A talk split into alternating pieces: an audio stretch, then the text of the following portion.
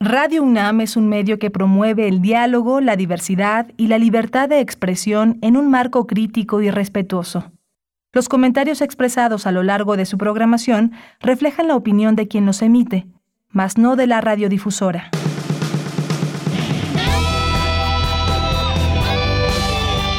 Prisma RU. Relatamos al mundo.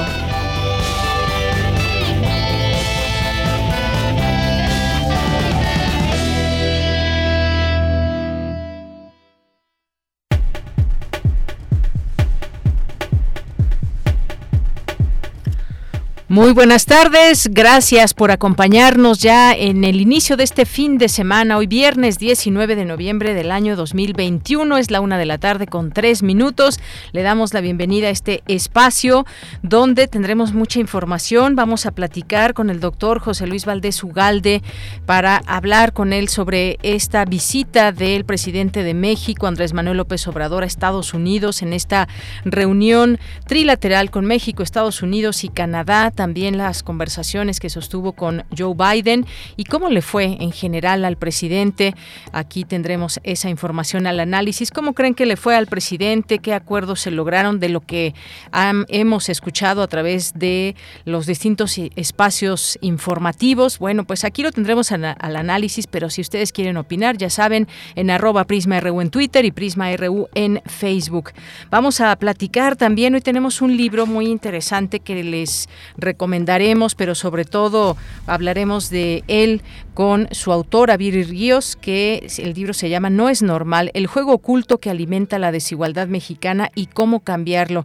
Un gran tema que va escudriñando Viri Ríos y que nos permite saber y conocer por qué eh, la desigualdad en México no cambia desde hace mucho tiempo y todos los eh, números que enmarcan esta afirmación. No se la pierdan, de verdad va a estar muy buena esta plática seguramente. Y vamos a tener también una invitación a todos ustedes porque el próximo domingo la Facultad de Medicina tendrá su primera caminata en el marco del Día Mundial de la Diabetes y les daremos todos los detalles con la doctora Marcia Iriart Urdanibia, académica de la Facultad de Medicina de la UNAM. Y también vamos a tener aquí eh, música ya para finalizar el programa. También tendremos a Dulce Wet, Refractario RU con Javier Contreras, los temas que han sido noticia a lo largo de la semana al análisis. Corriente Alterna, también Unidad de Investigaciones Periodísticas. Esto y más tendremos hoy aquí en Prisma RU. Y les saludamos aquí en la producción Daniel Olivares, en la asistencia de producción Denis Licea, en los controles técnicos Arturo González y aquí en el micrófono micrófono les saluda con mucho gusto de Yanira Morán. Bien, pues vamos a iniciar y desde aquí relatamos al mundo. Relatamos al mundo. Relatamos al mundo.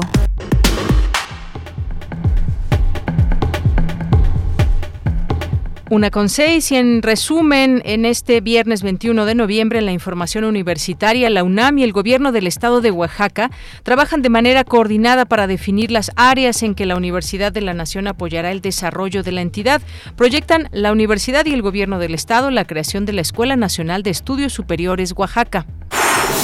Atentar contra las autonomías es hacerlo contra un arreglo institucional que beneficia a todos, advierte José Waldenberg, Premio Universidad Nacional 2020.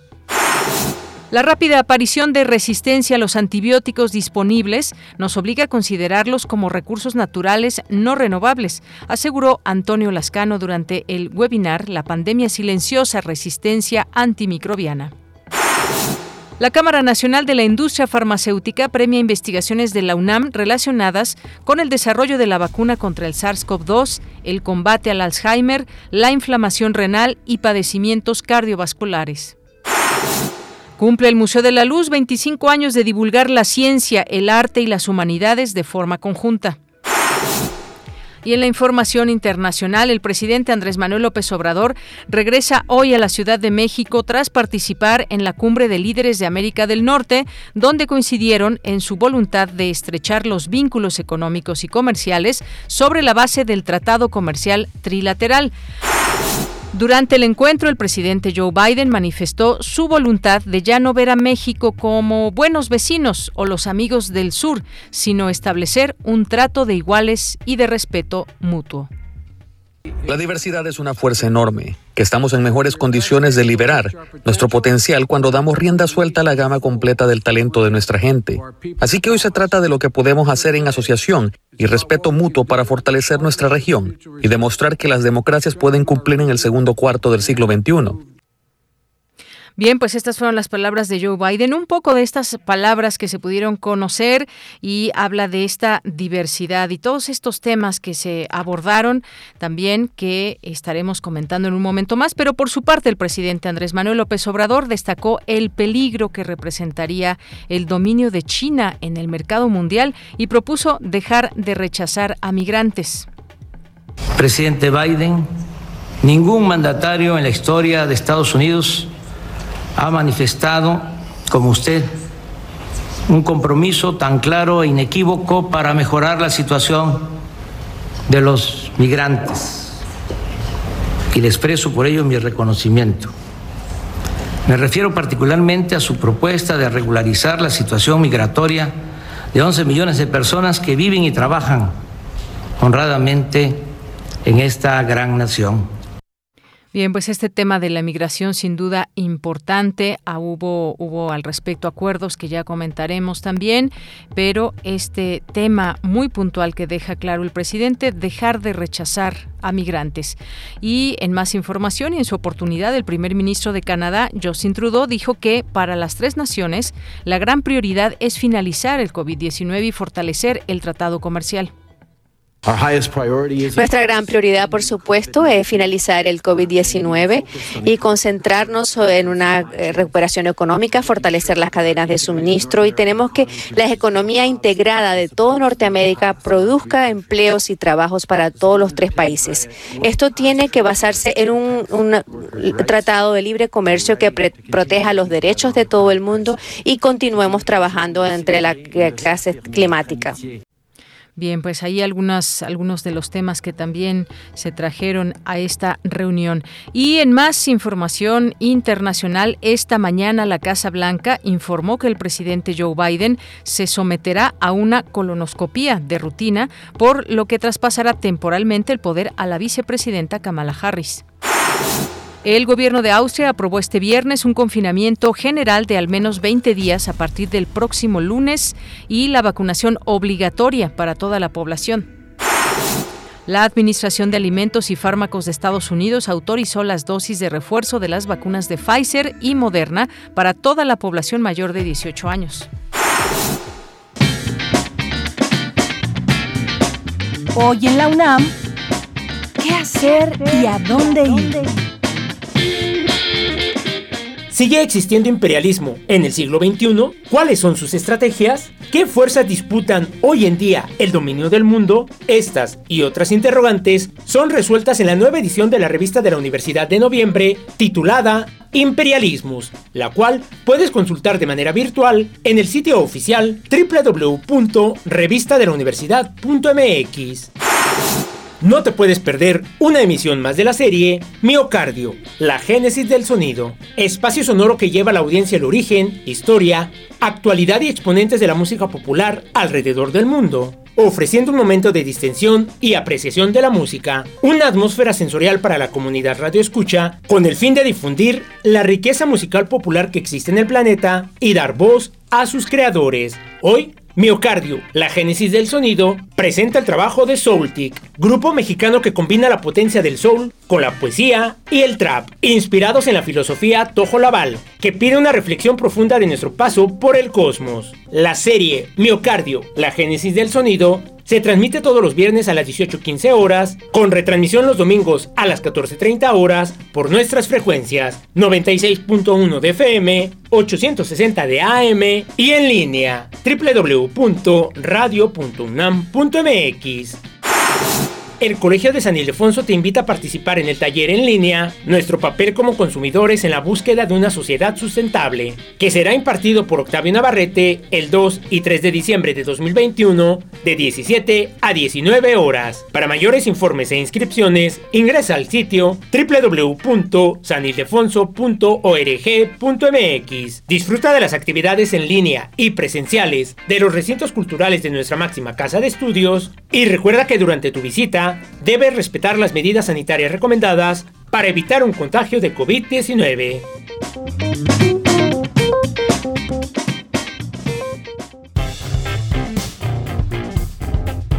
Campus RU. Una de la tarde con 13 minutos y vamos a entrar a nuestro campus universitario en este viernes. Cerrando la semana nos enlazamos con Cindy Pérez Ramírez. Asegura el catedrático universitario José Woldenberg que la autonomía en las instituciones es relevante y necesaria para el desempeño de sus funciones. ¿Qué tal Cindy? Buenas tardes. Adelante con tu información. ¿Qué tal Cindy? Cindy, ¿me escuchas? En un momentito enlazamos a Cindy para que nos tenga esta información, nos dé detalles de esta información que tenemos para ustedes sobre el tema de la autonomía, muchas veces también discutido, muchas veces eh, destacando esta relevancia, esta necesidad. Y bueno, pues una universidad también como la UNAM y su autonomía es básica e importante y sobre todo pues que se, se respete esa autonomía. Y en la las instituciones también que deban tenerlo, que sean autónomas, estas discusiones que cada vez se hacen más presentes para que eh, pues se tenga claro cuáles son las funciones y con esa independencia, esa autonomía, se puedan generar acciones conducentes, acciones que eh, pues se integren dentro de todo este marco de la autonomía. Así que pues desde nuestro campus siempre es importante dar cabida a estas conversaciones, a estos debates, a este eh, tipo de cuestiones, para que, pues bueno, pues tengamos ahí esa posibilidad de comprender su eh, necesidad de importancia. Y bueno, en un momentito tendremos a Cindy Pérez Ramírez, también le vamos a hablar del Museo de la Luz, que cumple 25 años de divulgar la ciencia, eh, el arte y las humanidades de forma conjunta. Eh, también siempre nosotros aquí en este espacio invitándoles a ello. Ya está Cindy en la línea telefónica. Adelante, Cindy, muy buenas tardes. Deyanira, muy buenas tardes a ti y a todo el auditorio de Prisma RU no solo la autonomía de la UNAM está en riesgo, sino de las demás instituciones y órganos autónomos como el Instituto Nacional Electoral. Así lo señaló el ex consejero presidente del entonces Instituto Federal Electoral, José Woldenberg, al participar en la mesa en defensa de la autonomía universitaria, que forma parte de las actividades de la Cátedra en Cívica Francisco y Madero, organizada por el INE y la Facultad de Ciencias Políticas y Sociales de la UNAM, el catedrático universitario expresó que los reiterados ataques del presidente Andrés Manuel López Obrador a la autonomía de la UNAM, más que una crítica, son descalificaciones hechas sin un diagnóstico. Lo que escuchamos del presidente de la República en relación a la UNAM no fue una crítica, fue una descalificación, sin conocer lo que realmente sucede en la universidad. Emitió un diagnóstico eh, tajante. Y no solo eso, llamó, desde mi punto de vista, a desestabilizar a la propia universidad, sin diagnóstico, sin conocimiento, porque, entiendo, le gustaría una universidad que se condujera de acuerdo a sus designios. Esto lo hemos visto también, por ejemplo, en relación al INE. ¿Por qué? Porque en diferentes momentos ha tomado resoluciones que no gustan a la presidencia de la República. En este seminario también participó Marcela Ávila, Ávila Eggleston, académica de la Universidad Autónoma de Querétaro, quien coincidió con Waldenberg en que las instituciones autónomas están siendo vulneradas, por lo que llamó a defender las autonomías para garantizar su correcto funcionamiento. El discurso de esta administración en general ha sido eh, claramente desafortunado, por decirlo menos, en términos de los planteamientos que se han hecho contra, por supuesto, la UNAM, pero también contra eh, muchas otras instituciones académicas y muchos otros eh, organismos autónomos. Sabemos que la autonomía es sin duda una pieza fundamental para, para asegurar la supervivencia del desarrollo de la ciencia, pero también para el fomento de la discusión crítica con base en la evidencia y la argumentación. Esa crítica constante, con saña a, las instituciones autónomas, eh, justamente muestra este talante autoritario que busca cancelar esa posibilidad de discusión crítica Deyanira, pues este es el reporte que tenemos en el tema de la autonomía en las instituciones y de la UNAM y que ha atizado las discusiones en días recientes. Muy bien, pues Cindy, muchas gracias por esta información. Muy buenas tardes. Muy buenas tardes. Gracias. Y nos vamos ahora con Dulce García. Le decíamos, cumple el Museo de la Luz 25 años, donde se divulga ciencia, el arte, las humanidades de forma conjunta. Dulce, buenas tardes. Adelante. Así es, Deyanira. Muy buenas tardes a ti al auditorio. Deyanira, este 18 de noviembre, como bien lo comenta, se cumplen 25 años de la fundación del Museo de la Luz. Este espacio de Yanira encargado de divulgar la ciencia, el arte, la historia en torno al fenómeno de la luz. Ubicado en primera instancia en el antiguo templo del Colegio Máximo de San Pedro y San Pablo, en el centro histórico de la Ciudad de México, en 2010 fue reubicado en el patio chico del antiguo Colegio de San Ildefonso, uno de los edificios coloniales más importantes de la ciudad de Yanira y donde todavía se encuentra este Museo de la Luz. El, es coordinado este museo por la Dirección General de Divulgación de la Ciencia de la UNAM y dirigido desde 2018 por el doctor José Ramón Hernández Balanzar, quien al celebrar estos 25 años del museo destacó que la particularidad que tiene el recinto es que conjuga tanto la ciencia como las artes y las humanidades. ¿De qué manera? Vamos a escuchar cómo lo dijo. Estos 25 años del Museo de la Luz y a la importancia que tiene la luz para nuestras vidas, la importancia que tiene la luz y el conocimiento de la luz, entenderlo desde la ciencia, entenderlo desde la tecnología, la innovación y entenderlo también desde las emociones, desde el arte. Y esta transversalidad que tiene la luz es lo que hemos manejado en nuestro museo. Destacaba el doctor Deyanira la importancia de las emociones y equipararlas con la ciencia. Y bueno, Deyanira, el Museo de la Luz está dividido en varias secciones. Una es naturaleza de la luz, otra la luz y la biosfera, otra es un mundo de colores, la visión, la luz de las estrellas, la luz en el arte y el gabinete optometrista. Organiza un cineclub los viernes por la tarde, además de visitas guiadas, demostraciones, conferencias con especialistas y una sección de exposiciones temporales que durante la pandemia se han realizado de manera virtual.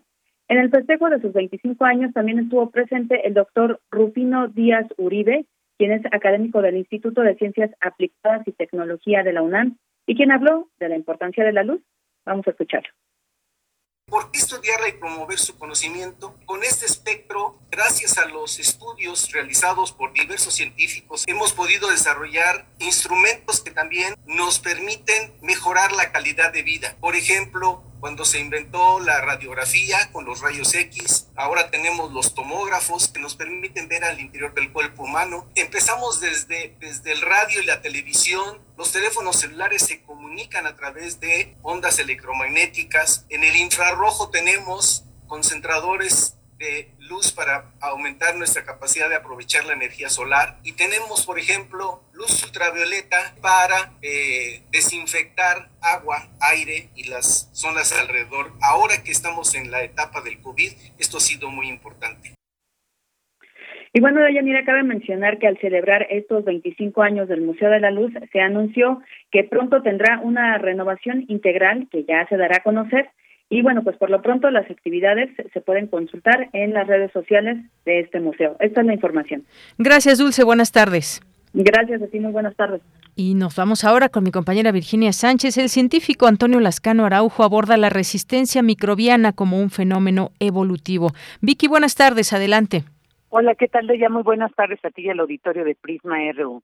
En el marco del webinar denominado La pandemia silenciosa, la resistencia microbiana que organiza en colaboración interinstitucional la UNAM a través del Programa Universitario de Investigación en Salud y la Red del Plan Universitario de Control de la Resistencia Antimicrobiana, Antonio Lascano Araujo, profesor emérito de la UNAM y miembro del Colegio Nacional, presentó la conferencia magistral La resistencia antimicrobiana como fenómeno evolutivo, donde detalló que partiendo desde la teoría darwinista la selección natural no tiene ni metas ni objetivos, solo resultados, por lo que las bacterias no quieren ser resistentes a los antibióticos, sino que si poseen las mutaciones que les permiten destruirlos o metabolizarlos, podrán ser rápidamente seleccionados, de tal manera que la resistencia a los antibióticos es un claro ejemplo de evolución microbiana. Escuchemos.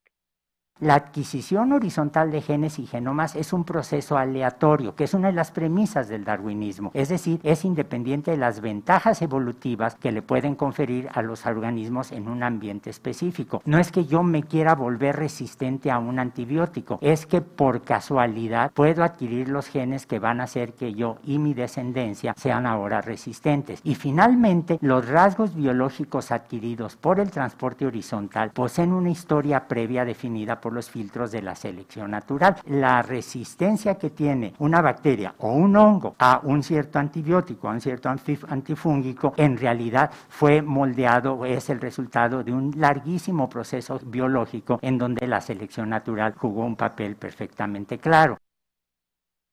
El experto señaló que hay que tener presente ciertos fenómenos que afectan el surgimiento o resurgimiento de enfermedades infecciosas como el cambio climático, que por ejemplo afecta el nivel de humedad en una región, lo cual provocará cambios en el ecosistema, la dispersión de organismos, parásitos y patógenos, y también detalló otros fenómenos como la demografía y la conducta humana, el desarrollo industrial y tecnológico, el desarrollo económico y uso de suelo, las redes de viaje y el comercio internacional, el colapso de políticas de salud pública y algo que no podemos controlar como es la adaptación y evolución de los patógenos microbianos. En cuanto a las alternativas para combatir esta resistencia, destacó entre otras el uso del cobre como un antimicrobiano. Escuchemos. Sabemos que desde la época de los egipcios se conocía la actividad antiséptica del cobre y ha habido propuestas muy serias. En el Museo de Historia Natural de Londres hace tres años hubo una exposición en donde mostraban cómo cambiando algunas del instrumental o del mobiliario hospitalario con cobre se abatían radicalmente las infecciones hospitalarias. Y sabemos muy bien el mecanismo. El cobre provoca una serie de orificios en las paredes y membranas de las células. Estas sueltan el contenido y luego el cobre desbarata el DNA sin ninguna dificultad por reacciones que conocemos perfectamente bien. ¿Esto es fácil de hacer a un corto plazo? No, pero el problema de la resistencia a los antibióticos es un problema que tiene, requiere de una planeación, de una visión a largo plazo. Yo creo que la conciencia pública, eventos como esto, el control de los antibióticos en la agricultura, la vigilancia, la diagnosis rápida, el capital humano, etcétera, todas estas son estrategias que vienen de este grupo inglés que es absolutamente fascinante. Finalmente, las Ojos subrayó que la rápida aparición de resistencia a los antibióticos disponibles nos obliga a considerarlos como recursos naturales no renovables. De ella, esta es la información. Gracias, Vicky. Muy buenas tardes. Buenas tardes. Continuamos. Prisma RU. Relatamos al mundo.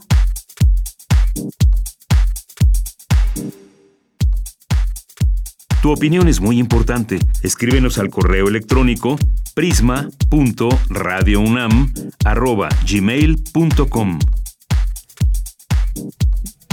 Bien, ¿y qué resultó de esta reunión trilateral México, Estados Unidos y Canadá? Bueno, pues luego de dar por terminada esta cumbre líderes de América del Norte, la Secretaría de Relaciones Exteriores dio a conocer que México, Estados Unidos y Canadá acordaron la declaración conjunta Reconstruyendo Mejor Juntos una América del Norte segura y próspera. Pero ¿qué temas fueron tratados? ¿A qué acuerdos se llegaron? Vamos a platicarlo. Ya está en la línea telefónica el doctor José Luis Valdés Ugalde, que es politólogo, internacionalista, investigador de nuestra Casa de Estudios de la UNAM.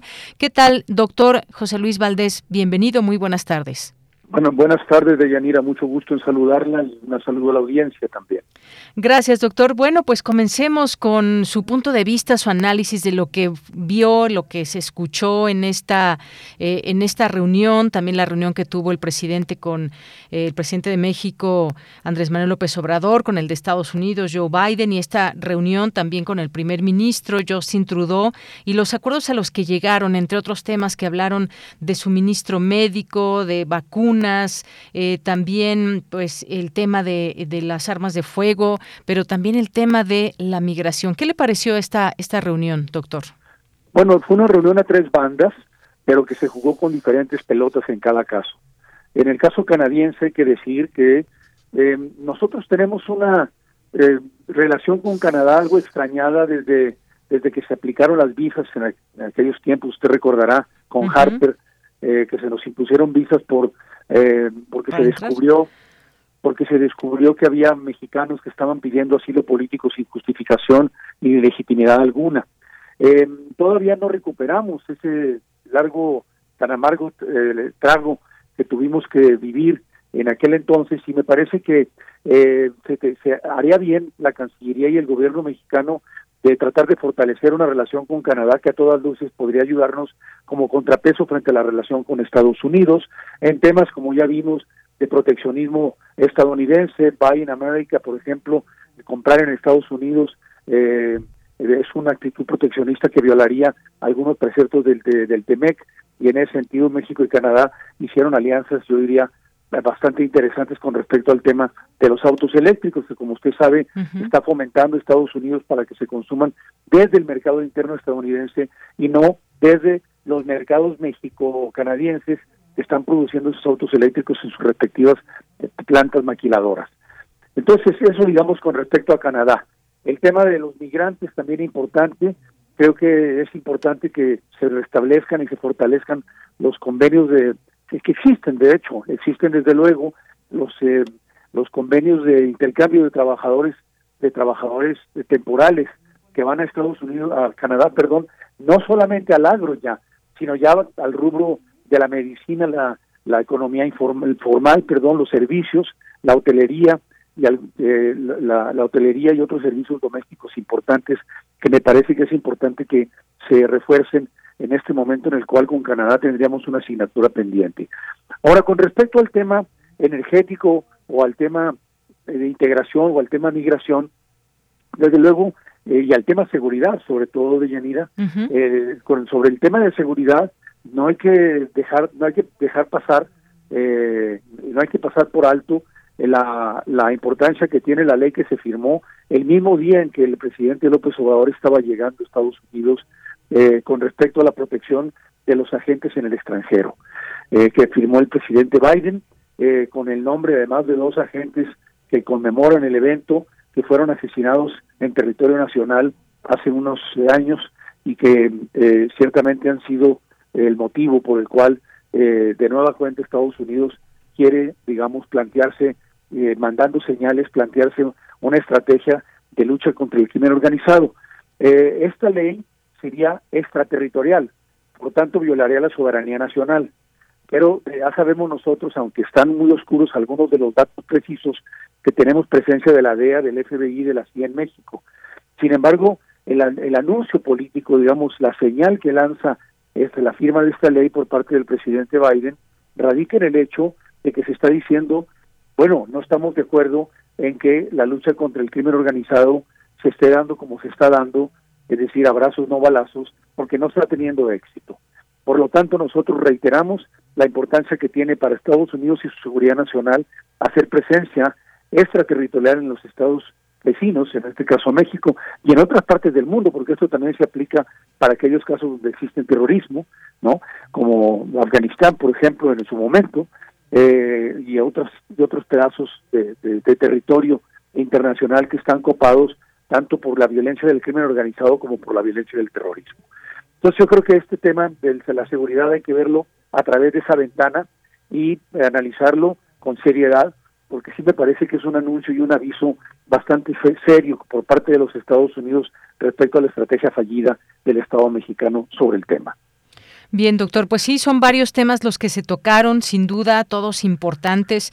Está enmarcado todo esto también en, la pandemia de COVID-19. También hubo eh, conversaciones sobre esto, reforzar esas cadenas de suministro médico, el reconocimiento de vacunas, eh, los donativos biológicos contra SARS-CoV-2, en fin, una serie de cuestiones que, pues, para estos tres países que tienen mucha relación, pues vendría muy bien que se tomen y que se tengan en cuenta acuerdos muy claros. Pero también está este, y me parece que uno, no podemos decir cuál es más importante que otro quizás, pero uno muy importante sí tiene que ver con la migración. La migración que pues pretende colocarse también en un punto eh, importante en las agendas, sobre todo hablando de México y Estados Unidos y eh, pues los acuerdos a los que se puedan eh, llegar. Esto sin duda pues llamó la atención también que se va a invertir por parte de Estados Unidos en un programa que posiblemente se llame Sembrando Oportunidades, que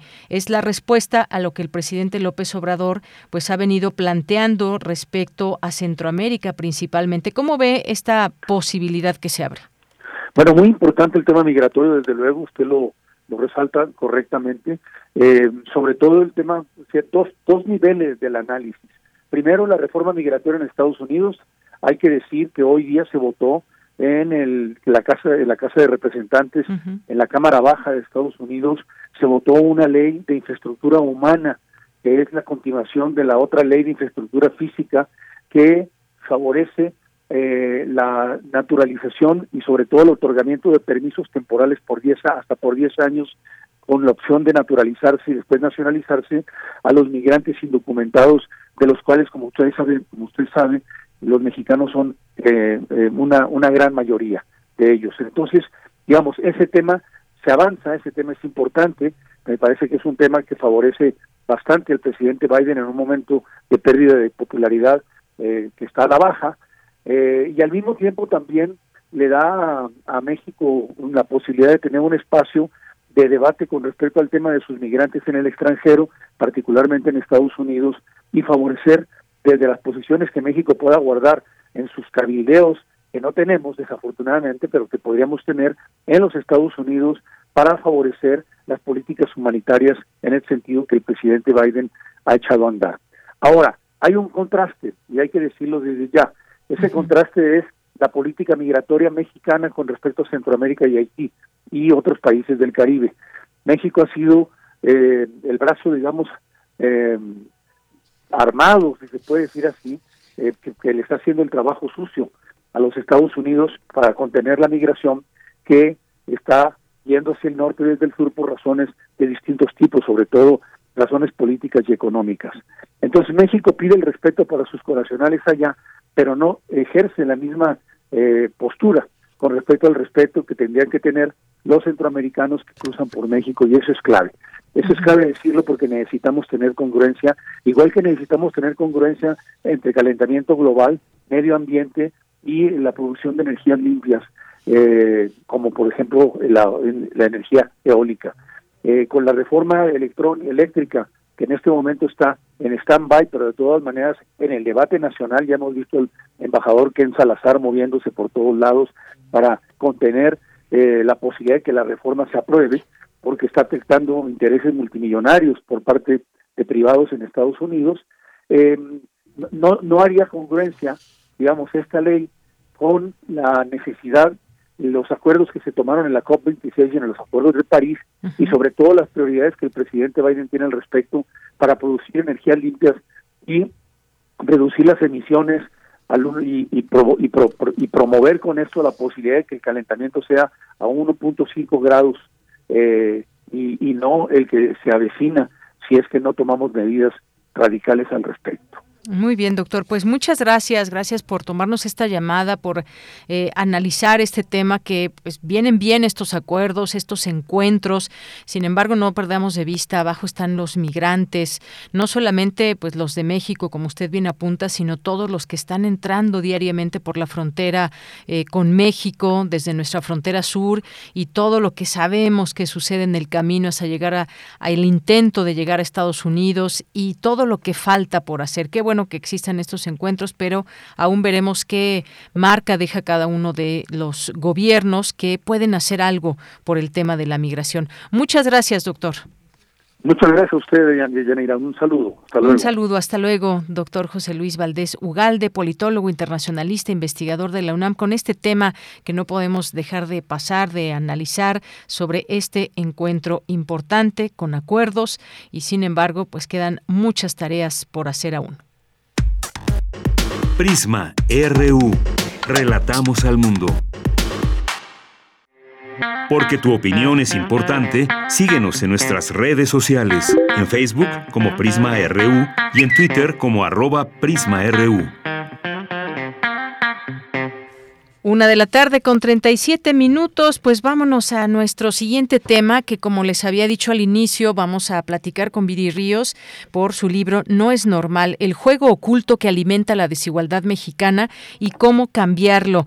Eh, Viri Ríos es periodista, es investigadora, analista, es columnista en el país, colaboradora de Expansión Política, doctora en gobierno por la Universidad de Harvard, donde da clases de política pública en los veranos y en este libro, bueno, hace una compilación de datos, análisis, propuestas sobre el tema de la desigualdad en México. Pero ¿qué propicia toda esta desigualdad? Bueno, pues es una cadena de situaciones, de leyes que propician que los ricos sigan siendo ricos y que los pobres no dejen de ser pobres. Así que vamos a ir analizando este libro. Viri Ríos, te doy la bienvenida a este espacio de Prisma RU de Radio UNAM. Buenas tardes. Hola, Deyanira, buenas tardes. Me da mucho gusto estar aquí con tu auditorio. Pues muchas gracias. A nosotros también nos da gusto que estés por aquí y platicar de este tema. Eh, inicias en la introducción y es algo que yo creo que todo el mundo lo hemos dicho en algún momento, México debería ser un país rico porque tiene todas las posibilidades para hacerlo. Aquí es un dato, somos la decimoquinta economía más grande del mundo y el décimo primer país con el mercado potencial más extenso. El mexicano es muy trabajador, pero hay muchas situaciones que se prestan para que en México la gente pues padezca esta desigualdad. Eh, siempre me gusta que los autores nos hagan una introducción breve a su libro para ir eh, después pasando a algunos temas específicos que tocas en el libro. Así que, Viri, cuéntanos un poco cómo nace este libro, que es una investigación de muchos años. Correcto, Deyanira. Bueno, este libro nace en realidad de mi trabajo como académica. Yo llevo 15 años estudiando a este país de tiempo completo. Eh, nace de mi cercanía con el país, bueno, obviamente soy mexicana, pero pues nace de ver las diferencias que tenemos en San Pedro Garza García comparado con el Cerro de la Campana, Guadalajara, de un lado al otro de la calzada, de la famosa calzada, eh, Mérida, ¿no? Que la Mérida de Paseo Montejo comparada con la Mérida del sur, de Emiliano Zapata, por supuesto, Ecatepec, eh, y la diferencia que existe con Polanco. eh, pero, pero nace sobre todo, eh, y te confieso, de Yanira, nace sobre todo de mi, de mi vida personal. eh, bueno, yo nací en un, en un vecindario de clase trabajadora, de esa clase media, baja, vulnerable.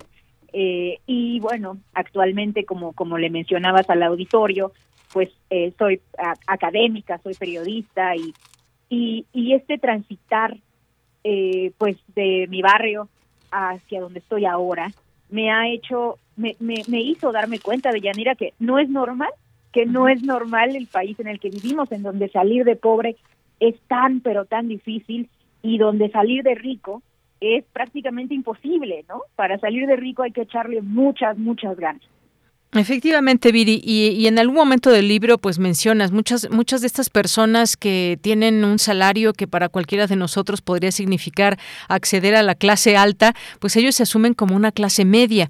Pero vamos a ir paso a paso. Hablas, por ejemplo, eh, de estas leyes que hay en México. El problema de México no es que haya corrupción o que las leyes no se apliquen, sino que algo aún más grave y profundo, que las reglas del juego están mal hechas. Y entonces haces una serie de señalamientos. Por ejemplo, a ver, vamos a entrar en este tema en específico, el tema de los impuestos y las eh, cuestiones fiscales que, pues muchos de nosotros, los que trabajamos, vamos al día con nuestros impuestos por una sola razón, porque si nos atrasamos en el pago de nuestros impuestos, al mes siguiente ya no nos pagan. Pero, ¿qué pasa con muchas personas que tienen mucho dinero, que tienen empresas y que no pagan lo que tendrían que pagar con respecto a sus ganancias? Desde ahí hay algo mal. Eh, cuéntanos un poco de esto, Viri. Bueno, Deyanira, el libro se estructura, te cuento un poquito, el libro se estructura en 25 distintos capítulos, cada uno se puede leer de manera independiente, es decir, no tienes que leer el 2 para poder entender el 3, entonces es un libro, yo le llamo mosaico, porque tú lo puedes ir leyendo y acomodando como si fuera un gran mosaico, pero como tú quieras, y ir formando, digamos, tus, tus, tus propias lecturas y, y, y saltar de un capítulo al otro. Eh, se estructura entonces estos 25 capítulos en cinco secciones. Una de la que de la que platico en este libro, pues es esta cuestión de eh, por qué las reglas del juego, de cómo pagamos impuestos en México, favorecen a los que ya tienen muchísimo dinero en detrimento de las clases medias y del resto, ¿no? Y bueno, esta es una investigación en donde de hecho tengo varias bases de datos, eh, todas ellas por supuesto públicas y se pueden utilizar por estudiantes, profesores, quien quiera conocer los análisis a detalle. Pero básicamente en esta investigación lo que encuentro es dos cosas muy muy fuertes que de hecho a mí me, me, me tocaron mucho, me conmovieron mucho. La primera es que las clases medias en este país pagan proporcionalmente más impuestos que los ultra, ultra ricos. Cuando tú ves eh, las tasas de efectivas de impuesto que pagaría alguien eh, que gana 3.5 millones de dólares al año, o sea, una persona verdaderamente de un nivel de ingreso muy alto, eh, pues esa persona estaría pagando impuestos similares a los que pagaría alguien de la clase media alta. Y bueno, no se vale, ¿no? Porque claramente ahí eh, tenemos un, un, pedazo de una gran injusticia, porque esto hace, y ese es el segundo descubrimiento, esto hace que eh, nosotros, eh, que, que digamos que el corazón de la ilusión fiscal en este país no esté entre los informales de bajo poder adquisitivo, digamos, el afilador, el tendero, el, ¿sabes?, el tamalero, sino que esté realmente concentrada en los más altos niveles de ingreso. De hecho, eh, no es normal, mi libro muestra cómo la ilusión y la evasión fiscal del 1% más rico de este país es ocho veces superior en términos monetarios que la del 50% más pobre. Efectivamente. Y bueno, pues eh, Viri, esto es tremendo porque pues vemos cómo los, eh, los impuestos pues tienen mucho que ver con el generar eh, la posibilidad de políticas públicas, de programas, en fin, de cosas que ayuden a la gente que más lo requiere. Y luego por ahí me voy al tema de la competencia, que bien lo explicas aquí también, la falta de competencia de mercado ha hecho que México, un paraíso para los ultra ricos, pero un infierno para los empresarios pequeños y entonces, bueno, pagamos sobreprecios, eh, grandes empresas mexicanas pueden vender más caro porque simplemente no tienen competencia. Y entonces vemos, eh, cuando se habla muchas veces de, de los empresarios en México, pues nos imaginamos toda esta gente que es muy rica y que tiene mucho dinero y demás, pero no todos los empresarios eh, tienen las mismas posibilidades. Cuéntanos un poco de esto que tú planteas en el libro, que me parece muy importante que lo podamos ir comprendiendo, porque algo también muy básico tendrá que ser el que conozcamos esa información de primera mano y sepamos por qué México continúa en esta desigualdad. Claro, eh, bueno, uno de los mitos que se derrumban eh, eh, al leer no es normal es el mito que mencionas de Yanira, que es que todos los empresarios son ricos, ¿no? Este, tenemos esta imagen del empresario con este capitalista panzón de, sabes, de sombrero. Eh, pero en realidad, cuando nosotros observamos quiénes son los empresarios en México, pues nos damos cuenta eh, de lo siguiente. Imagínate, Deyanira, que enviamos a todos los empresarios mexicanos, todos, todos los que tenemos, desde Carlos Slim hasta una persona vendiendo tortas, los mandamos todos a vivir a una isla. Esa isla, si nosotros midiéramos su desigualdad, sería por mucho el país más desigual de todo el mundo. Nuestros empresarios son abismalmente diferentes unos de otros. De hecho, eh, México crea 29 mil empresarios precarios al año. ¿A qué me refiero? Empresarios que no, no pueden, no tienen el dinero suficiente, no generan la cantidad de dinero suficiente para terminar la quincena eh, si tienen un dependiente, o sea que viven por debajo de la línea de pobreza si tienen algún dependiente, un hijo o, una, o un anciano dependiendo de su ingreso. Entonces, realmente eh, el problema del mundo empresarial, de esta empresalandia, le llamo yo, eh, es que el 1% de los empresarios concentra el 73% del valor agregado de toda la economía, de todo el dinero que se genera con las empresas. Obviamente esto está mal no es normal. no es normal que nosotros no solamente no tengamos más empresarios de nivel medio, empresas chicas que se vuelven medianas, medianas que se vuelven grandes, ni siquiera es normal eh, que, que, no tengamos nuevos ricos, ¿no? y es un poco también lo abordo en el libro, como en otros países, pues tú ves a gente rica nueva, ¿no? Por ejemplo, el de Telsa, pues no estaba ahí hace 20 años, el de Facebook tampoco, ¿no? Eh, Amazon, ¿no? Tampoco. Los, los, grandes millonarios, billonarios de Estados Unidos son relativamente nuevos. En México no, de Yanira. ¿Dónde están nuestros ricos nuevos? No tenemos. Todos son los mismos que teníamos prácticamente pues hace 20 años, ¿no? Efectivamente, y, fíjate ahora que mencionas todo esto, no es estar en contra de los ricos, ni mucho menos, es simplemente entender en muchas ocasiones por qué se genera esto y, por qué se propicia la desigualdad, porque no hay ese piso parejo. Y entonces hablemos también, por ejemplo, de erradicar monopolios, empresas que eh, pues no, no permitieron la llegada de otras. Decías, esto no sucede en otros países, en México sí. ¿Y qué te parece? Ahora, pues, cómo ir cambiando todo esto. Eh, tenemos ahora un gobierno donde ha mencionado en algunos, en muchos momentos, que los ricos tienen que pagar y que las empresas ya no se les va a condonar impuestos y entonces también entra el SAT que ha hecho declaraciones y más. ¿Está funcionando esto que, que nos dicen desde el gobierno para tratar de, eh, pues, eh, cerrarle el paso a la desigualdad? No, bueno, yo creo que no está funcionando. Estamos eh, marginalmente mejor de lo que estábamos en términos de competencia probablemente hace 10 años, ¿no? Pero la realidad es que avanzamos a un paso demasiado lento y nuestro capitalismo está anormalmente congelado.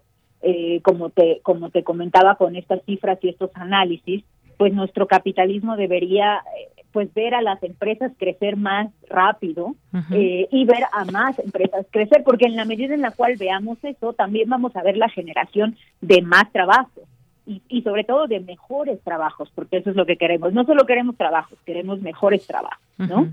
Em, mira, yo creo que eh, el libro no es normal. Yo me yo me aboqué a que no es normal, no fuera un libro de quejas, sino que fuera un libro diagnóstico y de propuesta. Entonces, cada uno de sus 25 capítulos culmina con una propuesta específica, un bosquejo de qué podemos hacer los ciudadanos, de qué le, debe, qué le debemos demandar a la clase política, eh, porque yo creo que ya va siendo tiempo de que dejemos de eh, seleccionar entre lo que nos ofrecen los políticos y más bien transitemos a demandarle nosotros a los políticos lo que queremos, ¿no? Entonces, eh, pues justo en el libro se mencionan varios puntos específicos, no, no podemos ahondar por el tiempo, pero sobre cómo crear una mejor comisión federal de competencia, cómo organizar mejor a los empresarios pequeños, cómo apoyar a los empresarios medianos para que puedan crecer, cómo mejorar la forma en la que se pagan impuestos desde las empresas, pero sobre todo desde los trabajadores, para que los impuestos sean justos, para que los de arriba paguen lo que les toca. Entonces, bueno, ese es no, no es normal, es un libro que aspira pues acompañar, yo diría, eh, de acompañar a cualquier persona, cualquier mexicano que, que esté pues dispuesto y, y listo para crear un México más justo. Eso, eso quisiéramos mucho seguramente, pero hay veces que no, no se tienen los elementos o no se comprende el tema y simplemente eh, en ocasiones, pues, ah, bueno, así está y así nos vamos a quedar siempre, pues no, cree, eh, hay que hacerle creer a la gente que esto puede cambiar, evidentemente, todas algunas propuestas que, eh, y por eso también, pues leer el libro va a resultar muy aleccionador en este sentido de, de saber muchas cosas que, que, que ya quizás conocemos, pero cómo hacerle para ir cambiando esto, cómo nos organizamos. Esta es una palabra muy importante. Y también, por ejemplo, eh, si van por donde le veamos, porque si volteamos a la banca mexicana, también pues vemos que no ayuda en mucho y vemos que también para los empresarios pequeños pues se vuelve esto un dolor de cabeza o incluso quienes tienen un ahorro por grande o mínimo que sea, pues los intereses son bajísimos y la banca pues se ha beneficiado también muchísimo y luego entra la clase política que también ha generado eh, que el que la desigualdad, digo, en los discursos son tremendos para decir que van a acabar con la desigualdad, pero en los hechos no, no hacen nada, no mueven un ápice para que esto, esto cambie. El tema de la banca también, un enorme, una enorme posibilidad también de cambio, Viri. Así es, tengo un capítulo específico en No es normal que se llama La banca abusa y en este capítulo, pues conglomero toda la investigación que tenemos sobre el sistema bancario mexicano y sobre los abusos que existen dentro de este sistema, porque, bueno, eh, pocas personas saben, yo misma antes de empezar mi investigación sobre el tema no sabía que la banca en México es más, tiene un retorno eh, superior al que tienen las bancas en, en el 82% de los países del mundo. Entonces nuestros bancos tienen demasiada utilidad, son muy buen negocio. En México es muy buen negocio ser banquero y muy mal negocio eh, pues ser cliente, ¿no? Ser cliente de estos bancos, ahorrar ahí o pedir crédito. Eh, entonces, justo en el libro, pues platico un poco qué podemos hacer y qué debemos demandar para que tengamos una banca que nos preste a mejores tasas con tarjetas de crédito, que le dé mejor acceso a los negocios, al uso de tarjetas de crédito. En México continúa siendo muy caro para un pequeño negocio aceptar pagos con tarjeta de crédito porque las comisiones son relativamente elevadas, son más elevadas que en otras partes del mundo, de hecho. No es normal que en México la banca nos cobre tanto. Eh, y también, por supuesto, pues para que tengamos acceso a una mejor calidad eh, en el en el servicio de los bancos, en la atención, ¿no? De repente hablamos con nuestros bancos y bueno, en México te cobran comisiones a veces por sacar dinero, por no sacar dinero, por checar tu saldo, por por checar lo demás, ¿no? Y y se y se acumula y, son digamos que eh, pues sí, es una forma en la cual se limita el crecimiento de la clase media, porque la clase media necesita acceso a buen crédito. Y bueno, pues sí, efectivamente, la banca, todo un tema que conversar y que señalar y que decir. Y hay muchas cosas. Eh, está, por ejemplo, cuando las empresas pues van generando eh, ganancias, el valor que crean las empresas, cómo se va dividiendo con los trabajadores. Esto es algo que se espera, me parece que eh, sobre todo a final de año. Y pues muchas ocasiones estas grandes empresas pues no le dan al, al trabajador lo que, lo que merece ese digamos, le toca muy poco, no lo hacen partícipe también de esas eh, ganancias que sin los trabajadores pues no se puede entender y entonces los empresarios dicen sí, pero yo doy muchos trabajos y entonces se vuelve todo esto una, una cadena, pero eh, todo esto también nos lleva a pensar por qué en México los sueldos son tan bajos y nos vamos ahí haciendo una serie de cuestionamientos. se habla, por ejemplo, eh, de algunas de las razones, explicaciones de por qué los los sueldos son tan bajos, quién los tasa y luego cuando se sube el salario mínimo, que también hay ciertas eh, respuestas por parte del empresariado y demás. ¿Cómo conjuntar todo esto también, Miri? ¿Por qué son tan bajos los salarios en nuestro país? Bueno, hay una sección específica dentro de No es normal. No te había contado eh, las cinco secciones que tenemos, pero ya más o menos las hemos ido tocando. Tengo la sección de competencias sobre cómo cambiar la forma en la que hacemos negocio, la sección trabajar sobre cómo cambiar cómo trabajamos para aumentar los salarios, la sección gobernar, donde cómo cambiamos al gobierno estatal y federal para que logremos tener un gobierno que nos provea de buenos servicios públicos, eh, una sección sobre específica sobre discriminación hacia eh, por género y, tono de piel hacia las mujeres específicamente eh, y finalmente la, la, la, la, que ya platicábamos, ¿no? una sección específica de cómo cobrar impuestos de manera justa.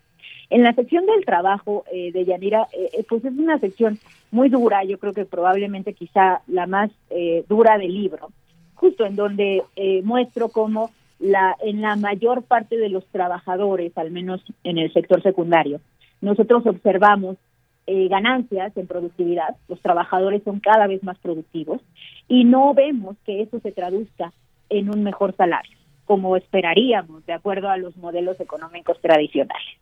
Eh, esto, pues, eh, hay varias razones, obviamente hay muchas más que abordo en el libro, pero yo diría que una muy importante es el hecho de que el trabajador no está bien organizado. La ley laboral mexicana, el, problema son las leyes y las reglas del juego, ¿no? La, ley laboral mexicana se creó en el periodo postrevolucionario y se ha ido reformando, pero de manera muy marginal y muy tangencial. Eh, eso ha hecho que la ley que hoy tengamos no responda a las necesidades del trabajador actual, que es un trabajador que probablemente necesita mayor flexibilidad, eh, sin que ello suponga una reducción en, sus, en, en, su salario o en sus prestaciones. Entonces, eh, pues justo el libro comenta qué partes de esta ley laboral deben cambiar, eh, que, cómo podemos, eh, da algunas ideas de cómo podemos organizarnos los trabajadores más jóvenes, que bueno, no vamos a trabajar como nuestros abuelos en la misma empresa toda la vida, ¿no? Y, probablemente no vaya a ser una sola empresa la que nos, nos jubile, ¿no? y, bueno, eh, habla mucho también de, de cómo reformar este ecosistema laboral en el que tenemos en México, que fue que, que funcionó en alguna época, pero que ya no funciona más. Efectivamente. Y bueno, pues sí, eh, todos estos temas que convergen en ir entendiendo por qué esta desigualdad prevalece. Hay un capítulo también muy interesante que quiero recomendar a, nuestro público.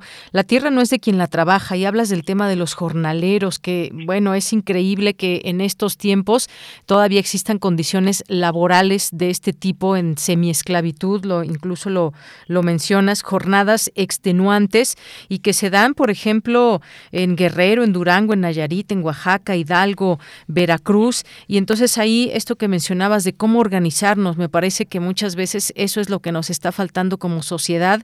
Y, y, dices que desde las ciudades, por ejemplo, hace falta que exijamos que grandes empresas que compran alimentos, y nos referimos, por ejemplo, hay que decirlo, que marcas, Walmart, Soriana, La Comer, Fresco, City Market, Chedraui, Sumesa y otras, que pues bueno, han eh, tienen muchas ganancias, pero también tienen salarios muy bajos. No hay salarios justos en estas empresas que se llevan millones y millones, miles de millones de, pesos. Habrá que entenderlo de esta manera y quizás eh, esta palabra que no sé, empoderarnos, empoderarnos como sociedad para saber por dónde exigir, porque tenemos leyes y también hay, eh, pues, eh, digamos, legisladores que pueden representarnos, pero qué tanto nos representan y cómo ir entrando en estos procesos, Viri, es toda, todo un camino que, que debemos de comprender.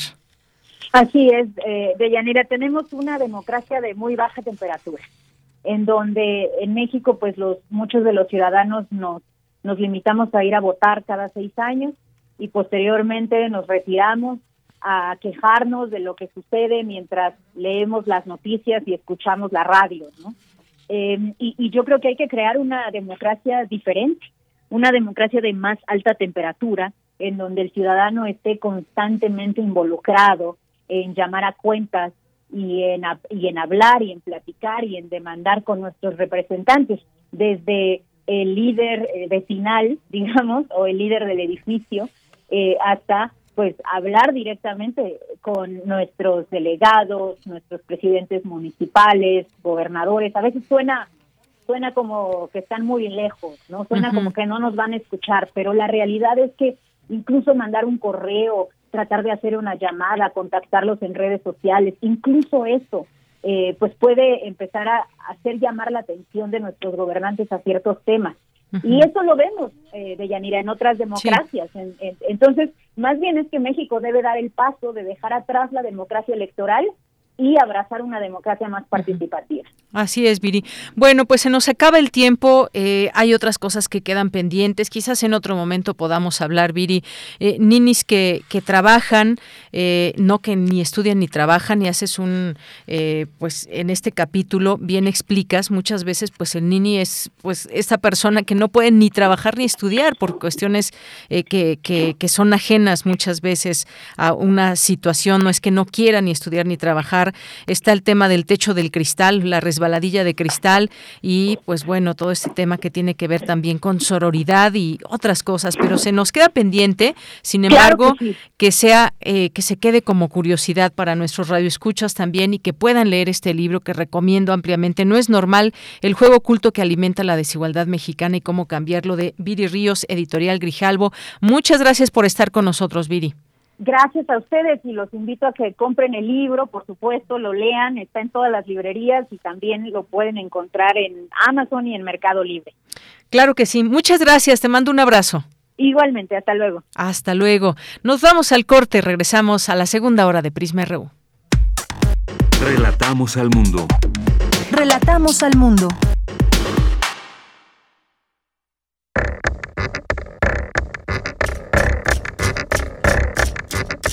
Descubre a la radio en imágenes e historias. Las historias de quienes hacemos juntos esta experiencia sonora. Busca a Radio UNAM en Instagram y haz clic con nosotros.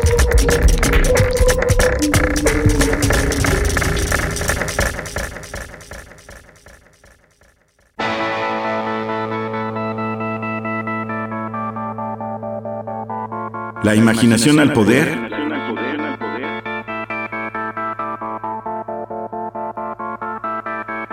Cuando el rock dominaba el mundo. Todos los viernes a las 18.45 horas por esta estación. 96.1 TFM. Radio UNAM, Experiencia Sonora. En México, el sol sale para todos. Buscando el bienestar de la gente. En el PRD creemos que las decisiones deben ser de todas y todos los mexicanos y no de una sola persona. Porque queremos que todas y todos vivan mejor. Impulsamos apoyos económicos para que se superen los más necesitados y no para pedirle su voto. Exigiendo servicios de calidad en educación, salud y vivienda. Eso es un México más justo y con la participación de todas y todos podemos hacerlo. El sol sale para todos. PRD. Fentanilo, heroína, cocaína, piedra, cristal. No importa qué droga te metas, de todas formas te destruyes. Pero la sangre de las drogas nos mancha a todos. Mejor métete esto en la cabeza. Si te drogas, te dañas. Si necesitas ayuda, llama a la línea de la vida, 800-911-2000. Para vivir feliz, no necesitas meterte nada. Gobierno de México. Cada lugar habitado por seres humanos tiene historia y cultura. La música emerge de la tierra como un tipo de planta según el clima. Se alimenta de costumbres, ritos, instrumentos, sensaciones y pensamientos. ¿Quieres escuchar los sonidos de la Tierra? Iniciemos el camino sin brújula. Todos los domingos a las 18 horas por Radio UNAM. Conoce al mundo por su música. Radio UNAM. Experiencia sonora.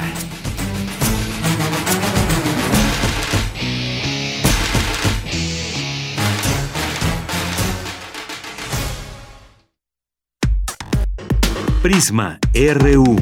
Relatamos al mundo.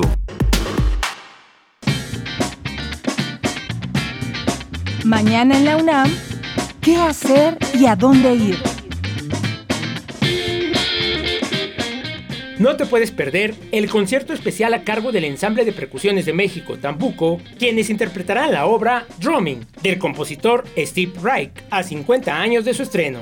Esta pieza es considerada la primera obra maestra del minimalismo, la cual emplea la técnica de desfase característica de Reich. No te pierdas este concierto especial que se transmitirá mañana sábado 20 de noviembre en punto de las 11 horas a través de nuestras frecuencias 96.1 de FM, 860 de AM y en línea www.radio.unam.mx.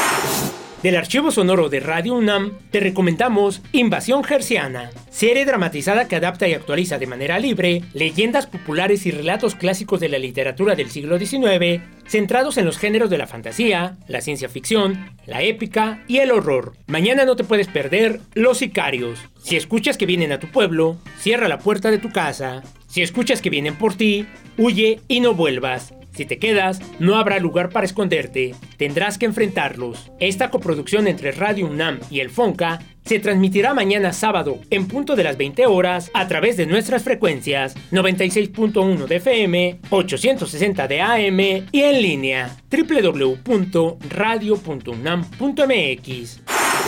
Otra opción que no te puedes perder es la serie Violeta y Oro, todas las voces, coproducción entre Radio UNAM y la Coordinación para la Igualdad de Género de nuestra máxima casa de estudios, bajo la conducción de la doctora Sandra Lorenzano. Esta revista radiofónica busca generar diálogo, análisis y reflexión en torno a la perspectiva de género, las diversidades sexogenéricas y sus respectivos ecos en la cultura. En este programa convergen el espíritu crítico, la libertad de expresión, el rigor de la investigación, la creatividad del medio sonoro y la palanca transformadora de la Universidad Nacional. El programa del próximo domingo aborda el tema lenguaje incluyente y tendrá como invitada a la doctora Hortensia Moreno, directora de la revista Debate Feminista. La serie Violeta y Oro, todas las voces, se transmite todos los domingos a las 11 horas a través de nuestras frecuencias 96.1 de FM, 860 de AM y a través de nuestro sitio oficial www.radio.unam.mx. Disfruta de nuestra programación sonora y recuerda, Si ya recibiste la vacuna contra la COVID-19, aún debes continuar con las medidas sanitarias para evitar un contagio. Para Prisma RU, Daniel Olivares Aranda.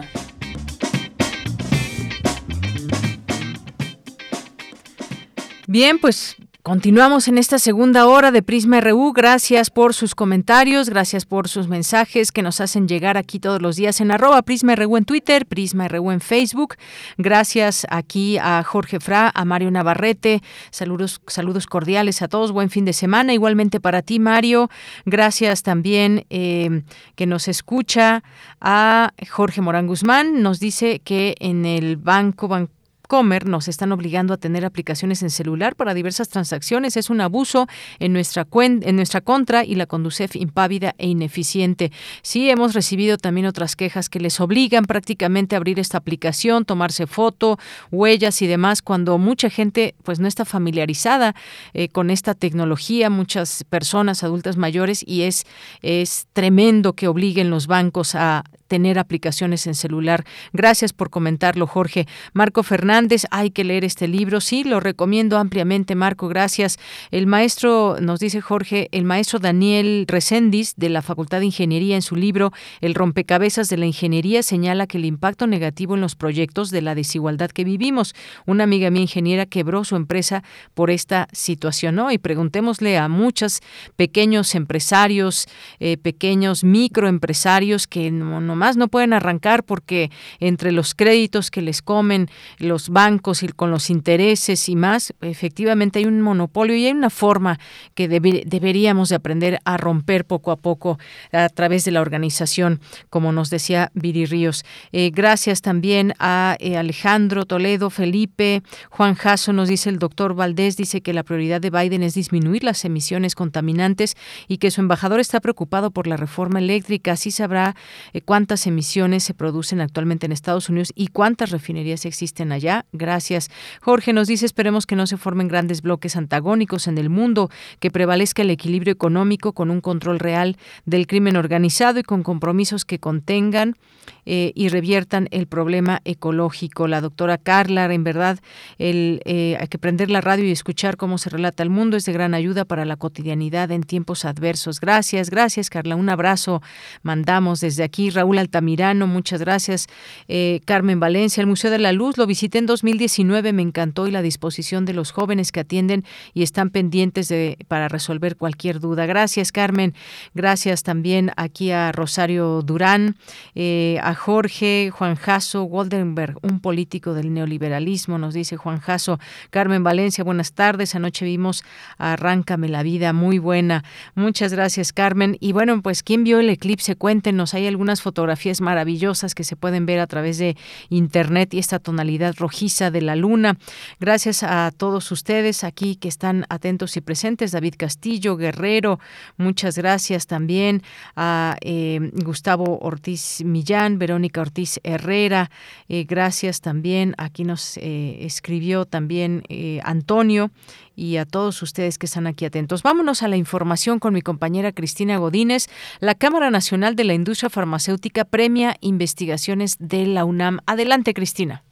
Así es, Deyanira, buenas tardes. En esta edición, cuatro de los seis premios entregados fueron para la UNAM. Se trata de investigaciones que ayudarán, por ejemplo, al desarrollo de una vacuna contra el SARS-CoV-2, el trasplante de mitocondrias para combatir Alzheimer, el evitar la inflamación renal, así como nanopartículas para reducir el uso de medicamentos contra padecimientos cardiovasculares.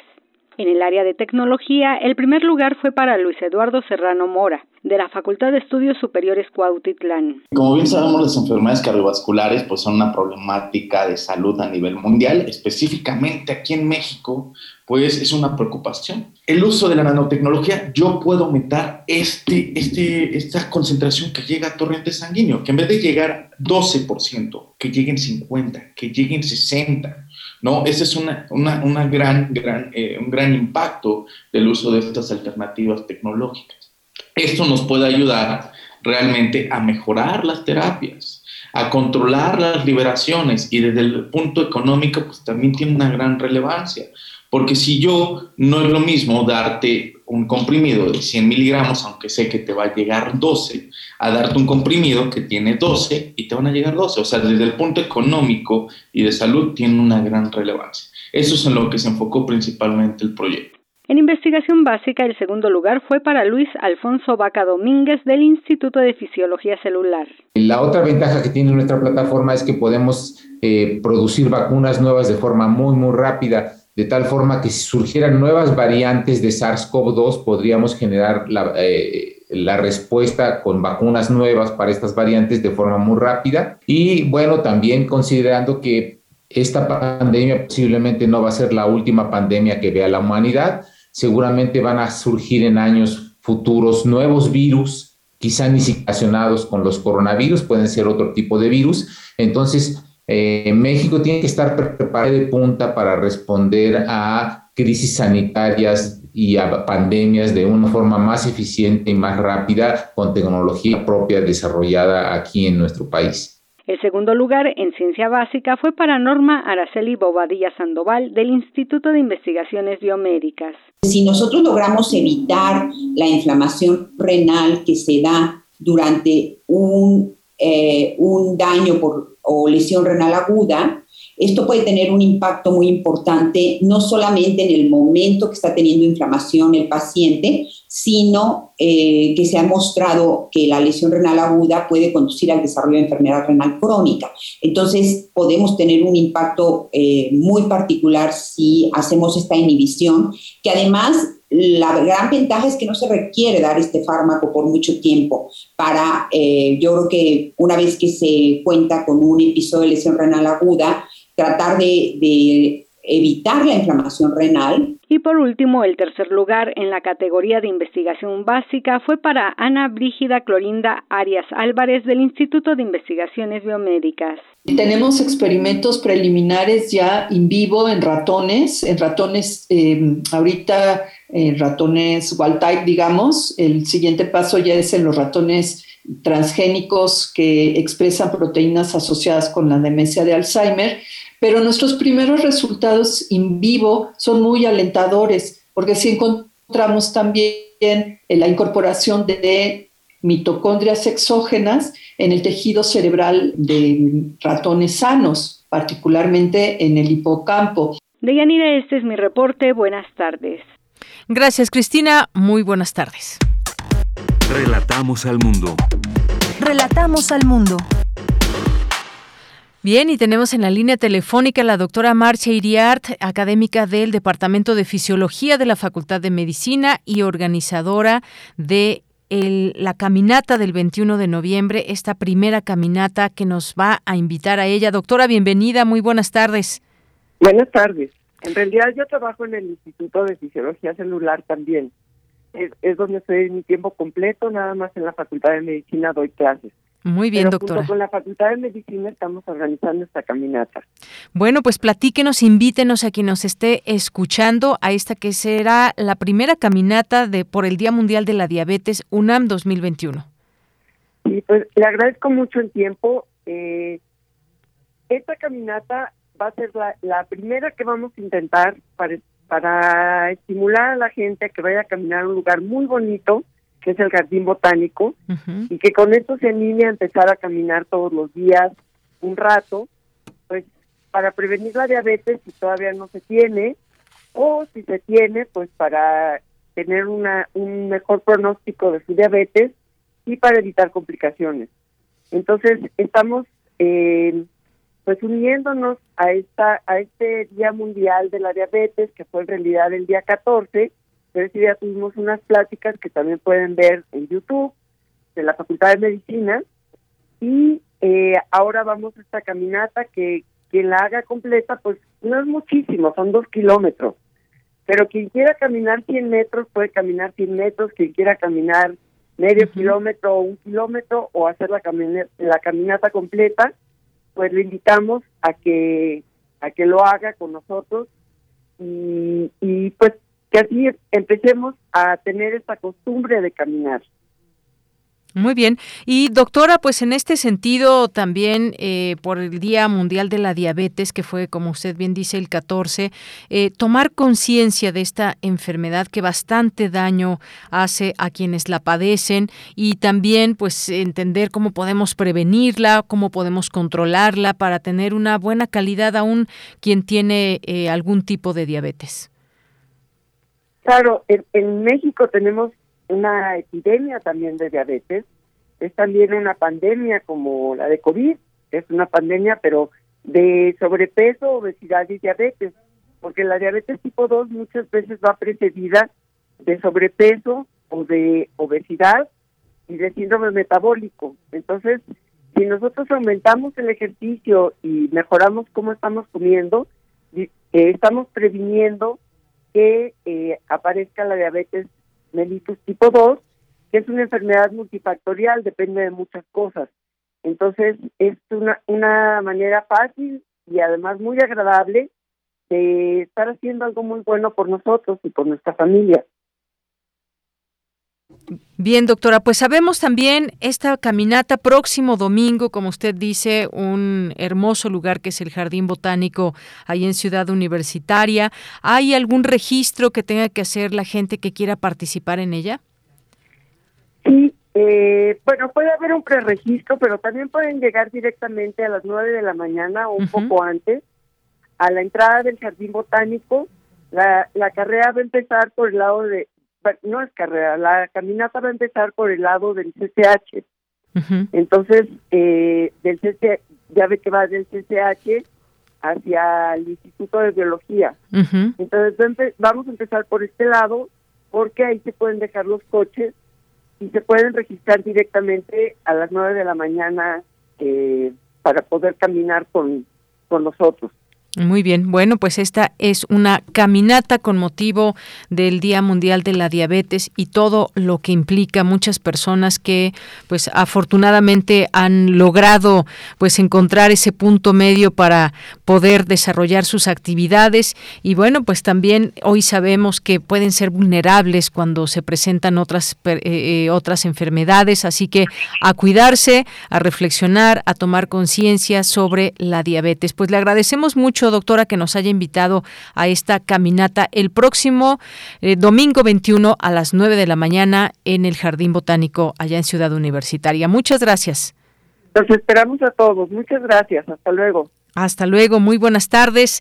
Y bueno, antes de que nos vayamos a Corriente Alterna, que ya está Mónica Castro, tenemos dos pases eh, dobles para que se vayan al Estadio Olímpico de Ciudad Universitaria, Pumas contra Mazatlán. Esta es la Liga Femenil y es para mañana a las 12 del día. Mañana a las 12 del día tenemos estos boletos, dos pases dobles para quienes eh, quieran asistir. Lo único que tienen que hacer es escribirnos a través de nuestras redes sociales, ya sea en arroba PrismaRU en Twitter o PrismaRU en Facebook. Continuamos.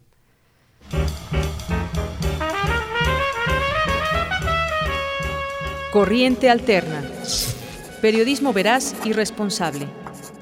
Un espacio de la Coordinación de Difusión Cultural, UNAM.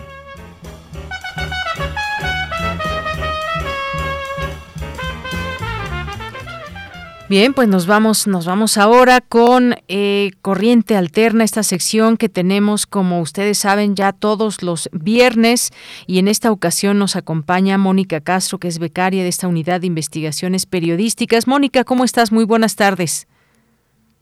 Hola, Leonira, buenas tardes. Muchas gracias por el espacio.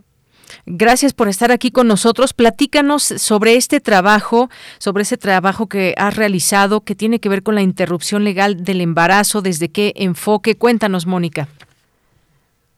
Claro, por supuesto. Pues mira, eh, pues eh, como parte de ese proyecto de acompañamiento a este alumno de periodismo, pues yo eh, decidí hacer un reportaje respecto al aborto en el Estado de México y yo creo que hablar sobre el Estado de México en cuestión de aborto pues es, una cuestión muy importante porque pues a pesar de estar cerca de lo que pareciera ser el paraíso de los derechos, que es la Ciudad de México, es una entidad que es la entidad que más carpetas de investigación ha abierto por el delito de aborto. Han sido 633 eh, el año pasado y ellas 145 correspondían al Estado de México. Y tan solo entre enero y julio de este año pues, se han registrado 433. Eh, y pues nosotras, eh, por mi enfoque más bien se, eh, pues desde esta cuestión de, de la decisión de la Corte el pasado 7 de septiembre, eh, porque fue cuando ya se dio por hecho que la legalización del aborto estaba dada, ¿no? Cuando no es cierto, cuando todavía falta pues un montón por hacer, porque la infraestructura aún no está. Entonces, eh, en ese reportaje pues consultamos a médicas eh, que pues nos decían ¿no? esta cuestión de que no existe infraestructura, eh, no hay servicios de salud disponibles. Entonces, eh, pues según la Secretaría de Salud, eh, para finales del año pasado, México contaba con 21.857 unidades de salud del sector público y de ellas solo 6% contaban con, con consultorio de ginecobstetricia. Y el rezago es tal que en el país existen 193 unidades médicas con consultorio de ginecobstetricia sin ginecobstetras. O sea, imagínate, ¿no? Y eh, pues ante esto existe una lucha pues histórica de colectivas de mujeres y activistas por la interrupción del embarazo pues en el Estado de México, ¿no? Eh, recientemente, eh, y eso lo abordo también en el reportaje, hubo una movilización de mujeres eh, en, en Toluca y de las afueras de Toluca que pues en realidad no fue muy tomada en cuenta, ¿no? No se habló mucho de ella, fue una lucha este, jurídica y legal, ¿no? Por eh, pues unir tres iniciativas que ya habían eh, en el pleno y que pues se habían pasado un poco a la congeladora, ¿no? Entonces, eh, pues toda esta cuestión es muy importante hablarla desde desde esa cuestión porque muchas veces se ve a la a la Ciudad de México, al Estado de México como pues un órgano más, un, un este pues un territorio más de la ciudad, ¿no? Y no se ven sus particularidades. Entonces, pues de eso va un poco el reportaje. Efectivamente, importante todo esto que mencionas y siempre también eh, ustedes eh, logran ilustrar esta, eh, estas investigaciones, estos reportajes con testimonios. Esa es una parte muy importante porque nos acerca a los casos que en esta ocasión pues tiene que ver con la interrupción legal del embarazo.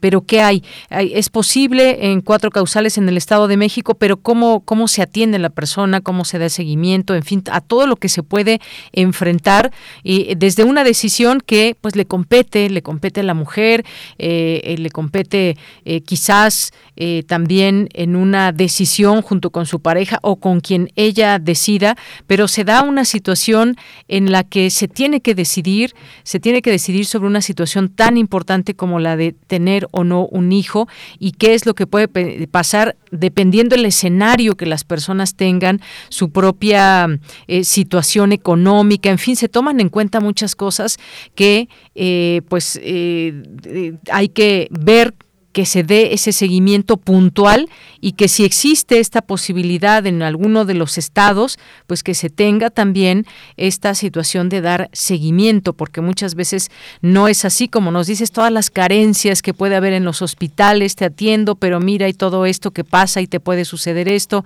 en fin, eso hay que poner atención, los sistemas de salud también tienen mucho que ver en todo esto, Mónica. Sí, claro, definitivamente es un fenómeno pues multifactorial, ¿no? O sea, eh, muchas mujeres no tienen los recursos. Eh, de hecho, existe una gran tendencia de migración del Estado de México, de mujeres del Estado de México, que, realizan su interrupción del embarazo en la Ciudad de México porque justo el Estado no tiene esa, eh, ni es legal a pesar de la decisión de la Corte todavía.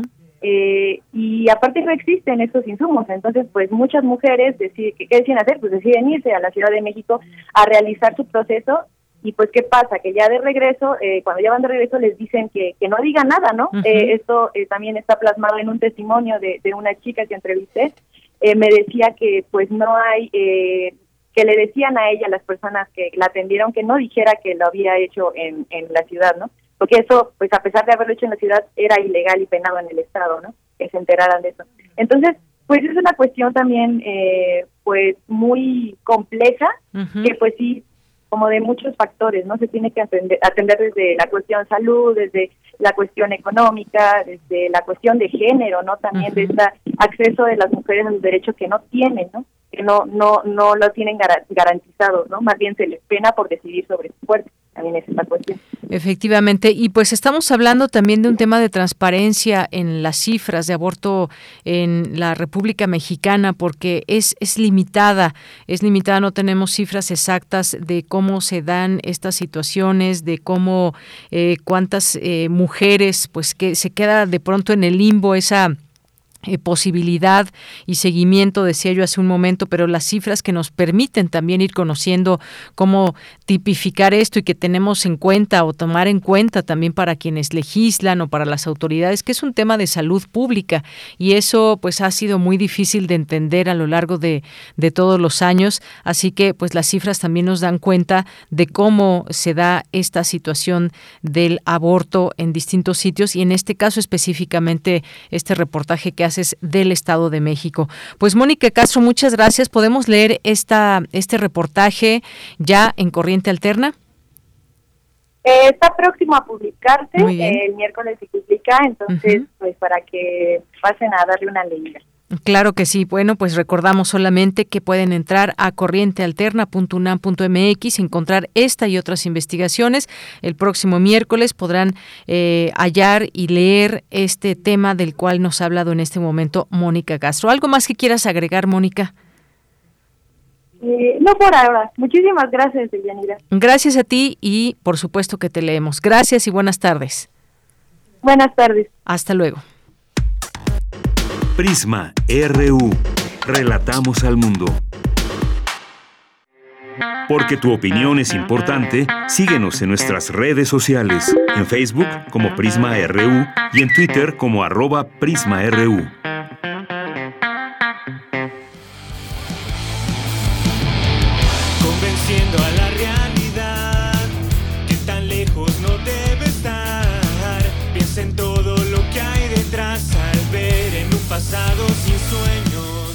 Dos de la tarde con 28 minutos vino el viernes, es lo que estamos escuchando de esta banda de rock que se formó en 2014 aquí en la Ciudad de México. Un grupo conformado por Jesús Zamora, Sergio Chávez y Yael Morales que pues bueno se han ocupado y preocupado por escribir letras que abarquen diversas temáticas, el crecer, la soledad, la amistad, que reflejan la manera en que los jóvenes ven al mundo, eh, al que se están enfrentando.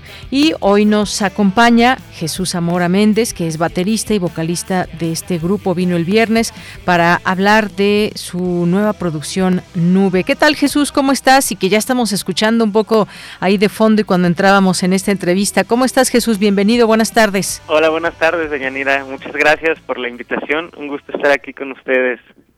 Pues también el gusto es para nosotros poder escuchar y conocer de estas eh, propuestas de jóvenes que hay en el escenario, un escenario muy competido, Jesús, pero pues platícanos un poco de esta nueva producción Nube.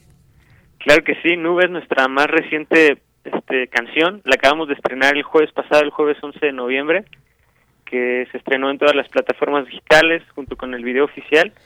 Y es una canción que habla sobre las diferentes situaciones que hacen a algunas personas irse de aquí del país a buscar otras oportunidades, pero que uno a pesar de la distancia siempre se lleva algo del lugar de donde viene, ¿no? Entonces queremos como dar ese reflejo porque nosotros tenemos amigos y familiares que han estado en esas circunstancias y queríamos hablar de esa temática en nuestras canciones, o más bien en esta.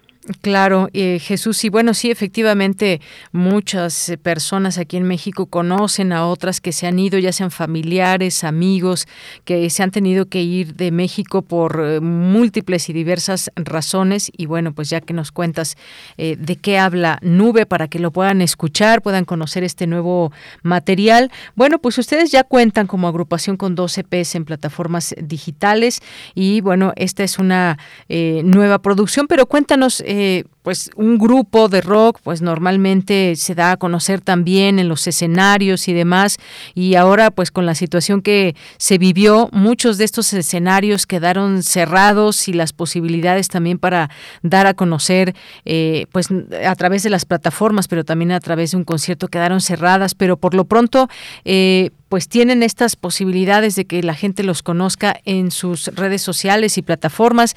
cuéntanos cómo los pueden conocer. Claro, nos pueden encontrar en todas las redes sociales como arroba vino el viernes MX también pueden escuchar nuestra música. Como vino el viernes, nos pueden encontrar. Tenemos nuestros dos EPs y también tenemos tres sencillos que publicamos a raíz de que empezó la pandemia en el 2020. Fue que empezamos a apostar por esta nueva propuesta musical y visual, que era algo que nos hacía falta, como sentarnos a ver esos temas. Estábamos muy acostumbrados a tocar en vivo, pero por lo mismo tuvimos que cambiar nuestra forma de trabajo.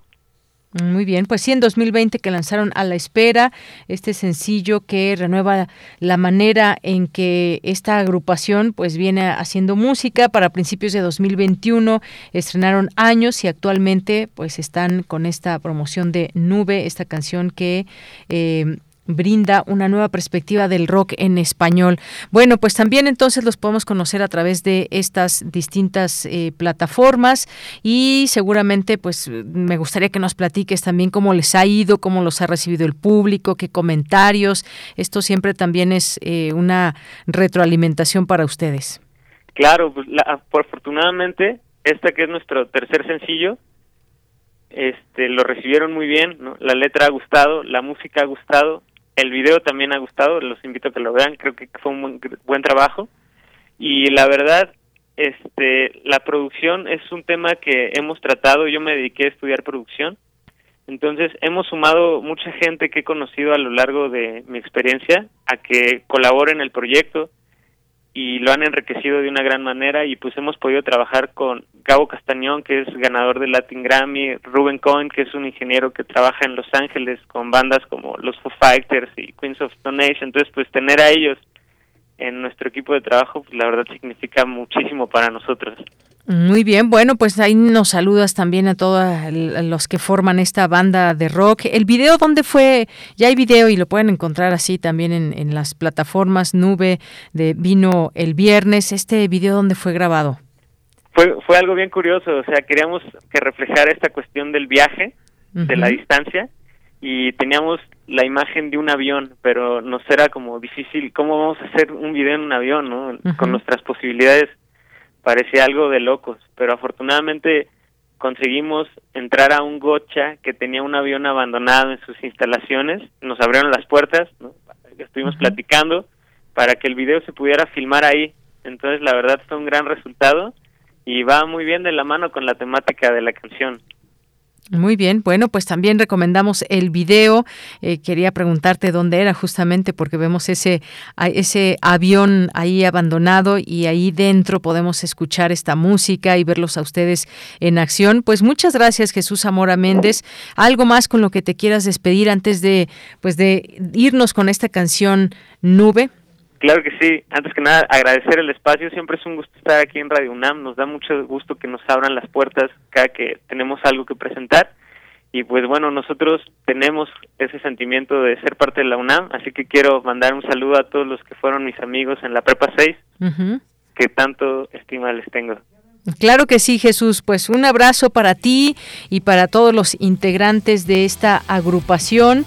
Eh, les mandamos un abrazo a ti, a, ti Jesús Zamora, a Sergio Chávez y Yael Morales. Y nos vamos a despedir aquí en Radio UNAM de ti con esta canción Nube. Hasta la próxima. Muchas gracias. Hasta luego. Hasta luego. Despedidas que evitarás que harán que te arrepientas de nuevo. ¿Dónde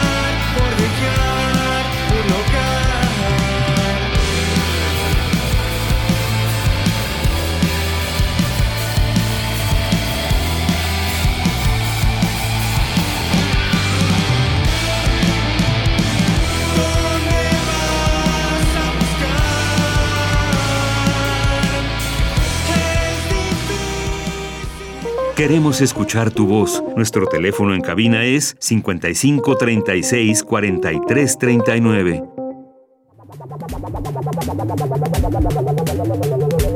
El refractario, RU.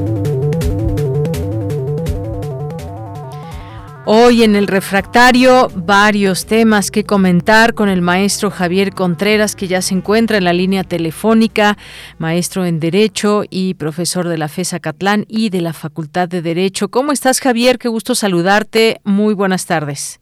Hola, ¿qué tal, Leyenera? Muy buena tarde para ti y para todo nuestro amable auditorio en Prisma RU. Llegamos nuevamente al final de la semana y quisiera comenzar con un tema que justo dejamos en el tintero la última ocasión que tuvimos la oportunidad de escucharnos y es esta reducción presupuestal en el Instituto Nacional Electoral. Se trata de un tema de austeridad republicana, como se presume, o podrá ser incluso un ataque a la autonomía del instituto. Me parece que hay opiniones encontradas dentro de el medio, puesto que podríamos decir en primer momento, vale, después de que Lorenzo Córdoba se pueda presentar ante el Pleno de la Cámara de Diputados para comparecer y justamente justificar el presupuesto, se emitieron los debates correspondientes, estos debates interminables del presupuesto de egresos de la Federación, donde se resolvió restarle hasta 5 mil millones de pesos al Instituto Nacional Electoral para su operación. Aquí mucho valdría la pena decirle a nuestro auditorio que el presupuesto del INE no únicamente contempla su programa operativo, sino que de ahí sale también el presupuesto de los partidos políticos. Mucho valdría la pena recordarle a los líderes de las fuerzas partidistas que una reducción en el INE también podría eh, afectarles de manera indirecta, por supuesto. Se trata también de recursos etiquetados, por lo que seguramente eso no va a pasar.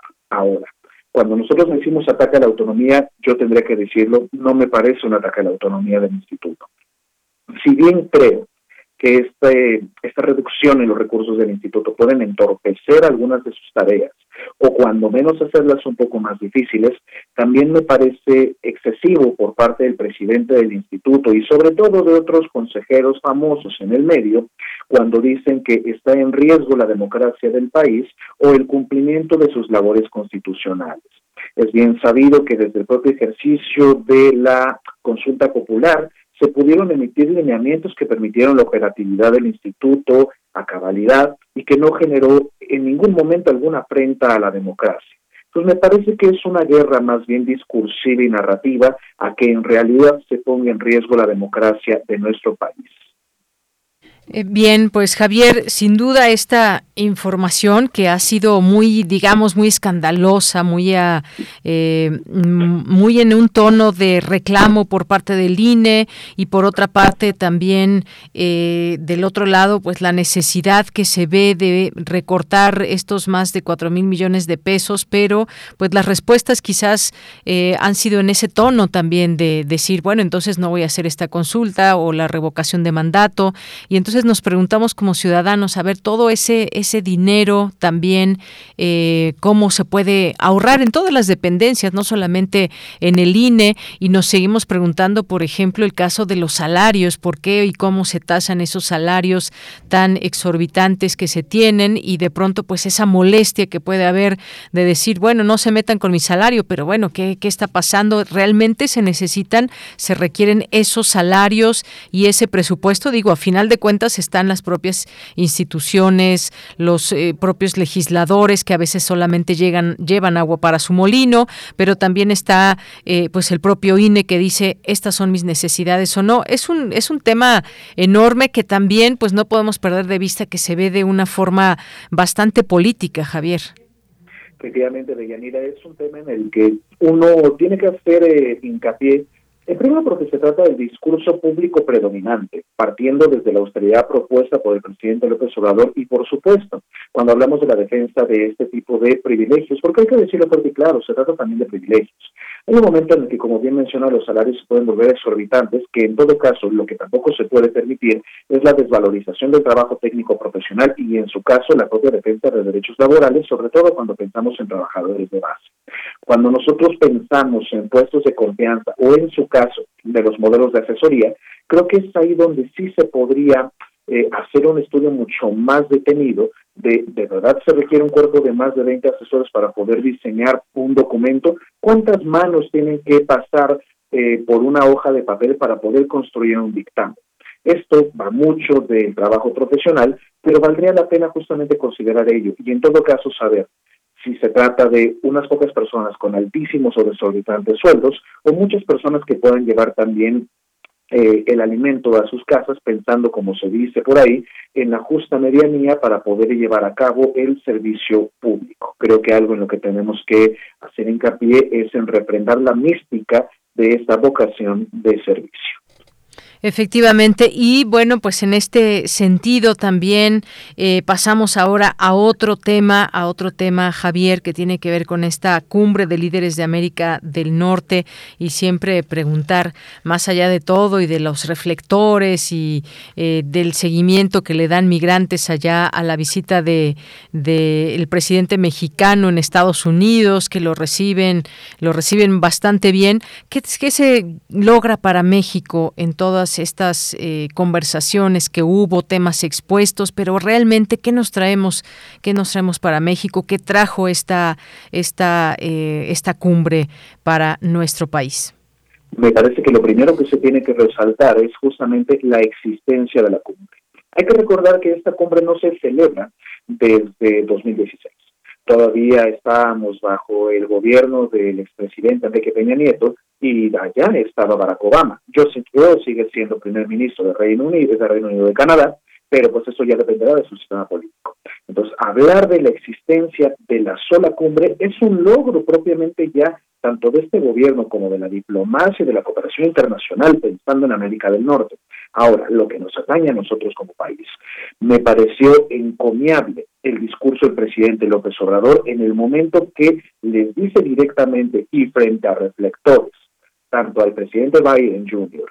como al primer ministro Joseph Trudeau, que lo que se tendría que hacer si quieren de verdad competir económicamente contra el gigante asiático China es abrir adecuadamente las fronteras, no por ello desregularizarlas, pero sí brindar una mayor apertura. ¿Para qué? Para tener una fuerza de trabajo adecuada, calificada, pertinente y competente, para generar de verdad esa competitividad como región en América del Norte y creo que bien asesorado el presidente en su momento por la propia secretaria de Economía, Tatiana Cloutier, y en su caso por el secretario de Relaciones Exteriores, Marcelo Ebrard, supo recolocar también el debate del Tratado México, Estados Unidos y Canadá como punta de lanza para hablar acerca de la competitividad económica de la región. Entonces, pues es un tema indisoluble el fenómeno migratorio junto con el empuje económico de esta región en América del Norte. Por ello es que me parece que la forma en la que el presidente abordó el tema fue cuando menos positiva. Esto sobre todo para no molestar a la crítica que dicen que no puede hacer nada más que pasear. Creo que le falta mucho análisis de política exterior a las personas que se jactan de hecho. Por otra parte, un segundo punto que se podría resaltar de esta visita, de esta cumbre, es el trabajo que se llevó sobre eh, no solamente el empuje económico, sino la cooperación en términos de seguridad. Eso es algo que también tiene que ver mucho para México con respecto al combate al fenómeno narcotráfico y de qué manera se puede proteger y cuidar los derechos humanos hasta de esos propios migrantes que son justamente víctimas de estos eh, grupos delictivos.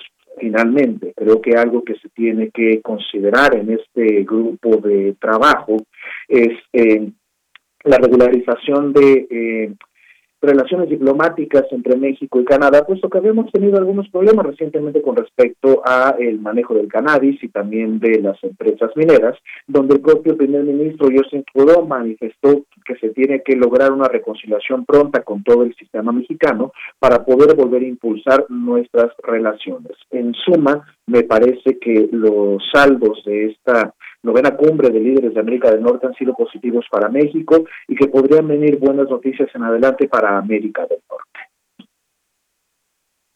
Bien, pues sí, son temas que estaremos ahí conociendo también mucho más de cerca y qué deriva, pero como bien dices al inicio, la existencia propia de esta cumbre es ya importante. Y nos vamos con este último tema, eh, Javier, la terna para ocupar la vacante en la Suprema Corte, eh, estas propuestas que ha enviado el presidente López Obrador, ¿qué te parece todo esto que eh, viene también a un sitio como la Suprema Corte tan importante donde se tocan temas de justicia y que tiene que haber una pues una también una autonomía que se pretende también siempre para representar este órgano.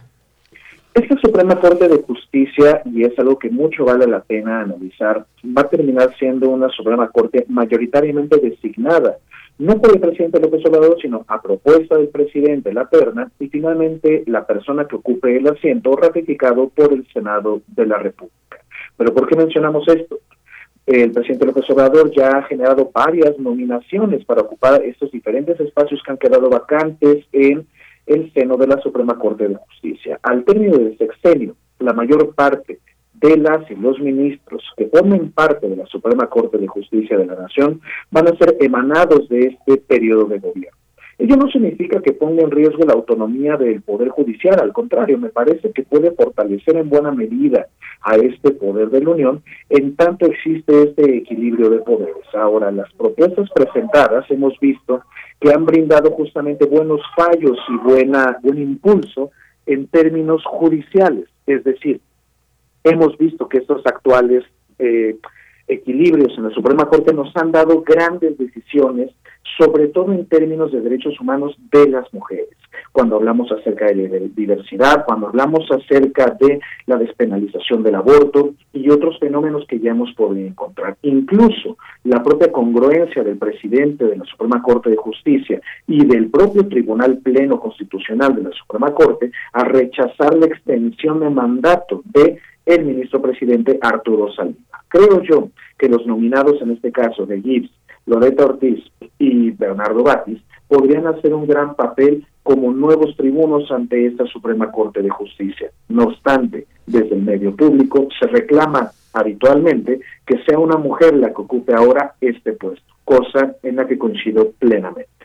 Muy bien, Javier, pues muchas gracias, gracias por comentarnos estos tres temas dentro pues de la agenda nacional importantes y que hemos estado observando desde la desde la parte eh, periodística ahora contigo al análisis. Muchas gracias y nos escuchamos el siguiente viernes. Muchísimas gracias, Deyanira, para todo nuestro amable auditorio. Cuídense mucho y que tengan un estupendo fin de semana. Igualmente para ti. Hasta luego. Prisma RU. Relatamos al mundo.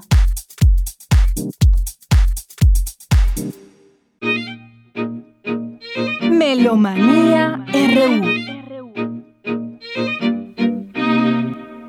Bien, pues nos vamos ahora a Melomanía con Dulce Wet.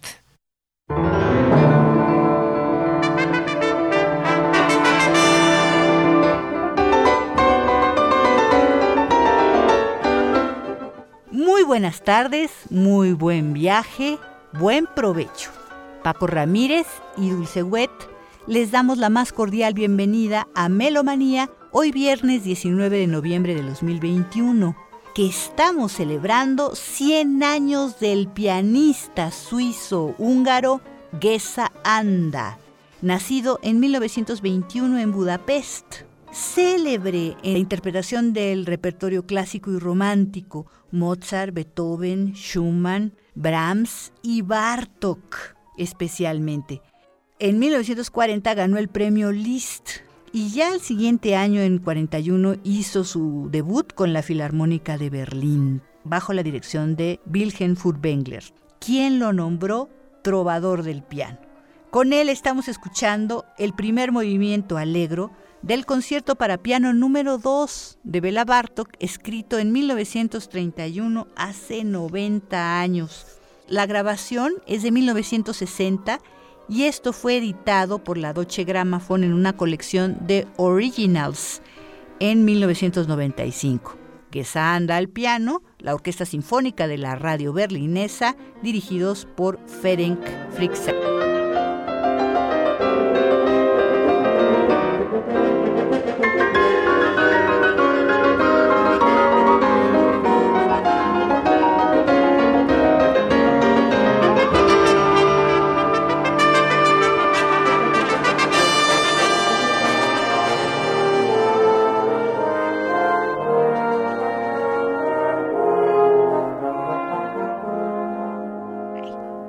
Tenemos varias invitaciones. Muy buenas tardes, estimados amigos de Prisma RU. Soy Gustavo Delgado Parra, director del Festival Internacional del Órgano Barroco.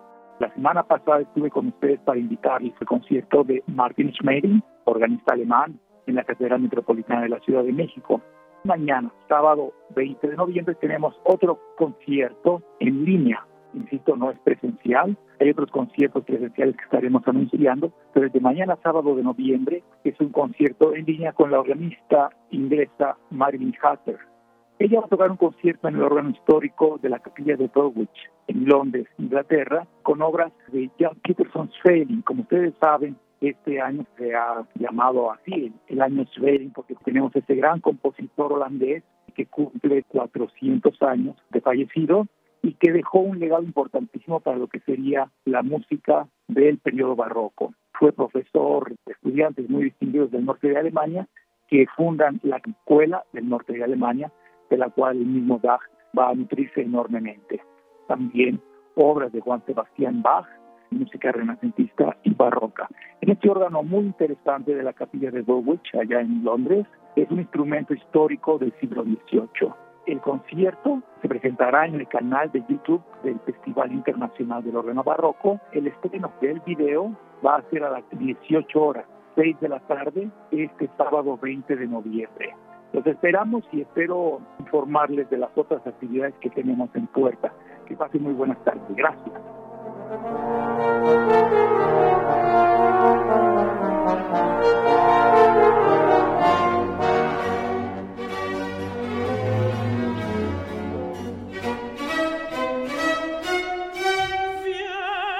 A continuación, la invitación a Orfeo y Eurídice, adaptación operística sobre feminicidios en México, proyecto realizado gracias al Sistema de Apoyos a la Creación y Proyectos Culturales del FONCA.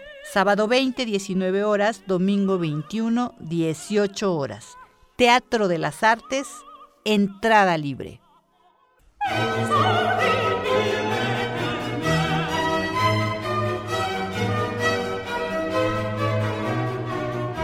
Hola amigos melómanos de Radio UNAM, soy Liliana Izquierdo. Soy productora e intérprete de la ópera Orfeo y Eurídice. Esta es una adaptación operística sobre el tema de feminicidios en México. Estamos usando la música de Christoph Willibald Gluck en esta adaptación. Conmigo me acompaña Diana Viguri. Hola amigos melómanos, soy Diana Viguri, directora escénica, y los queremos invitar este sábado 20 a las 19 horas y el domingo 21 a las 18 horas para que nos acompañen en el Teatro de las Artes en el CENART. Es entrada libre, el aforo es de 70% y les recomendamos llegar 15-20 minutos antes. En esta adaptación operística buscamos sensibilizar al público que asista y por supuesto es un llamado a la reflexión para poder cambiar la situación actual con el tema de los feminicidios en nuestro país, que como saben 10.5 mujeres son asesinadas al día.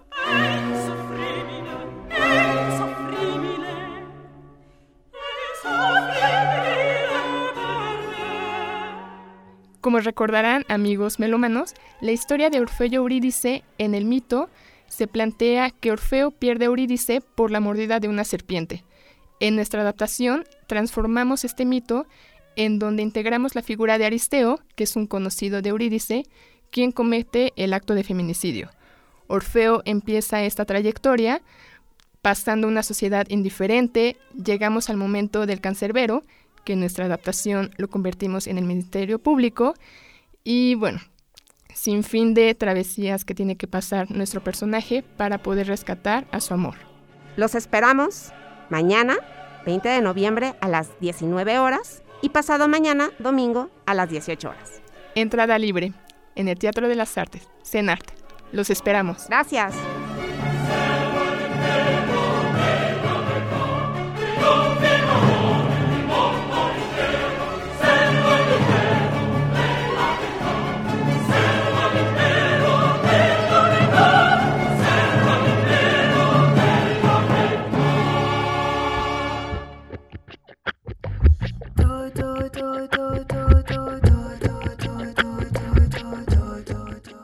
Invitación de Leica Muchan a su concierto este próximo domingo 21 de noviembre. Hola, soy Leica Mochán. Aquí estamos en Melomanía, invitándoles a un concierto este domingo, concierto doble, en el Foro del Tejedor con Katja Zulk, que viene desde Eslovenia. Se ha enamorado de México y va a presentar parte de sus versiones de música mexicana. Lleva muchos años viniendo e hizo un disco que se llama Caricias donde nos va a compartir pues la música que más le ha inspirado de este país. Yo, Leica Mochan, voy a hacer un tributo a mis abuelas, que son dos mujeres maravillosas, aprovechando que todavía estamos en el mes de muertos, para cantarles y agradecerles todos sus aprendizajes porque fueron dos mujeronas increíbles y admirables a las cuales les quiero agradecer. Entonces estoy haciendo este concierto como tributo agradecimiento a ellas, también con algo de música mexicana y algo de música original que les he compuesto a lo largo de la vida. Esperemos que nos acompañen, es una belleza. Hay versión presencial y hay versión en línea. La cita es a las 7 y media y si todavía están en casita y no quieren salir, pueden verlo desde su casa. Muchas gracias.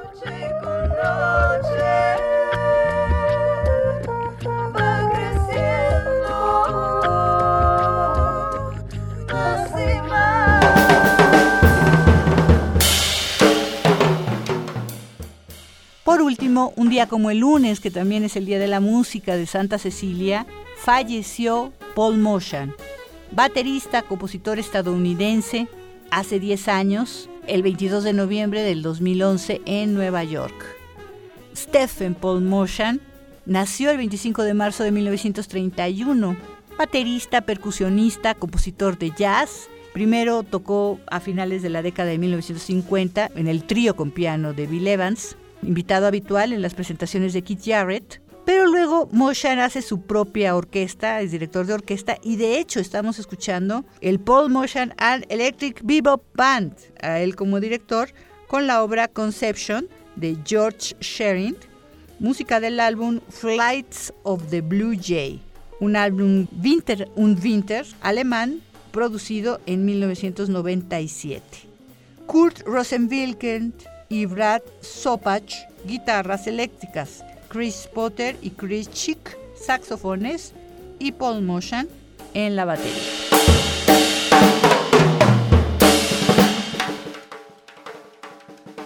Y hasta aquí Melomanía de hoy viernes 19 de noviembre del 2021. Muchísimas gracias por vuestra atención y vuestra escucha. Que tenga usted un excelente fin de semana. Nos escuchamos muy pronto.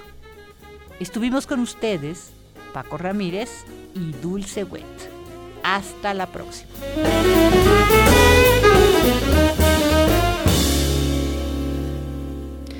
Bien, pues muchas gracias. Llegamos al final de esta emisión de Prisma RU y también, bueno, de Melomanía RU, que no se olviden que tenemos eh, cinco pases dobles para volverte a ver este ensamble Onyx en su 25 aniversario para mañana sábado 20 a las 19 horas en el Auditorio Blas Galindo. Tenemos todavía estos cinco pases dobles para que ustedes se los lleven. Están ahí en nuestras redes sociales de Prisma RU. Pues gracias gracias a todo el equipo, gracias a Denis, gracias a Daniel Olivares, gracias a Arturo González. Aquí en los micrófonos se despide de Yanira Morán con eh, pues mucho gusto y deseándole que tenga un excelente fin de semana. Buenas tardes, hasta el lunes y buen provecho.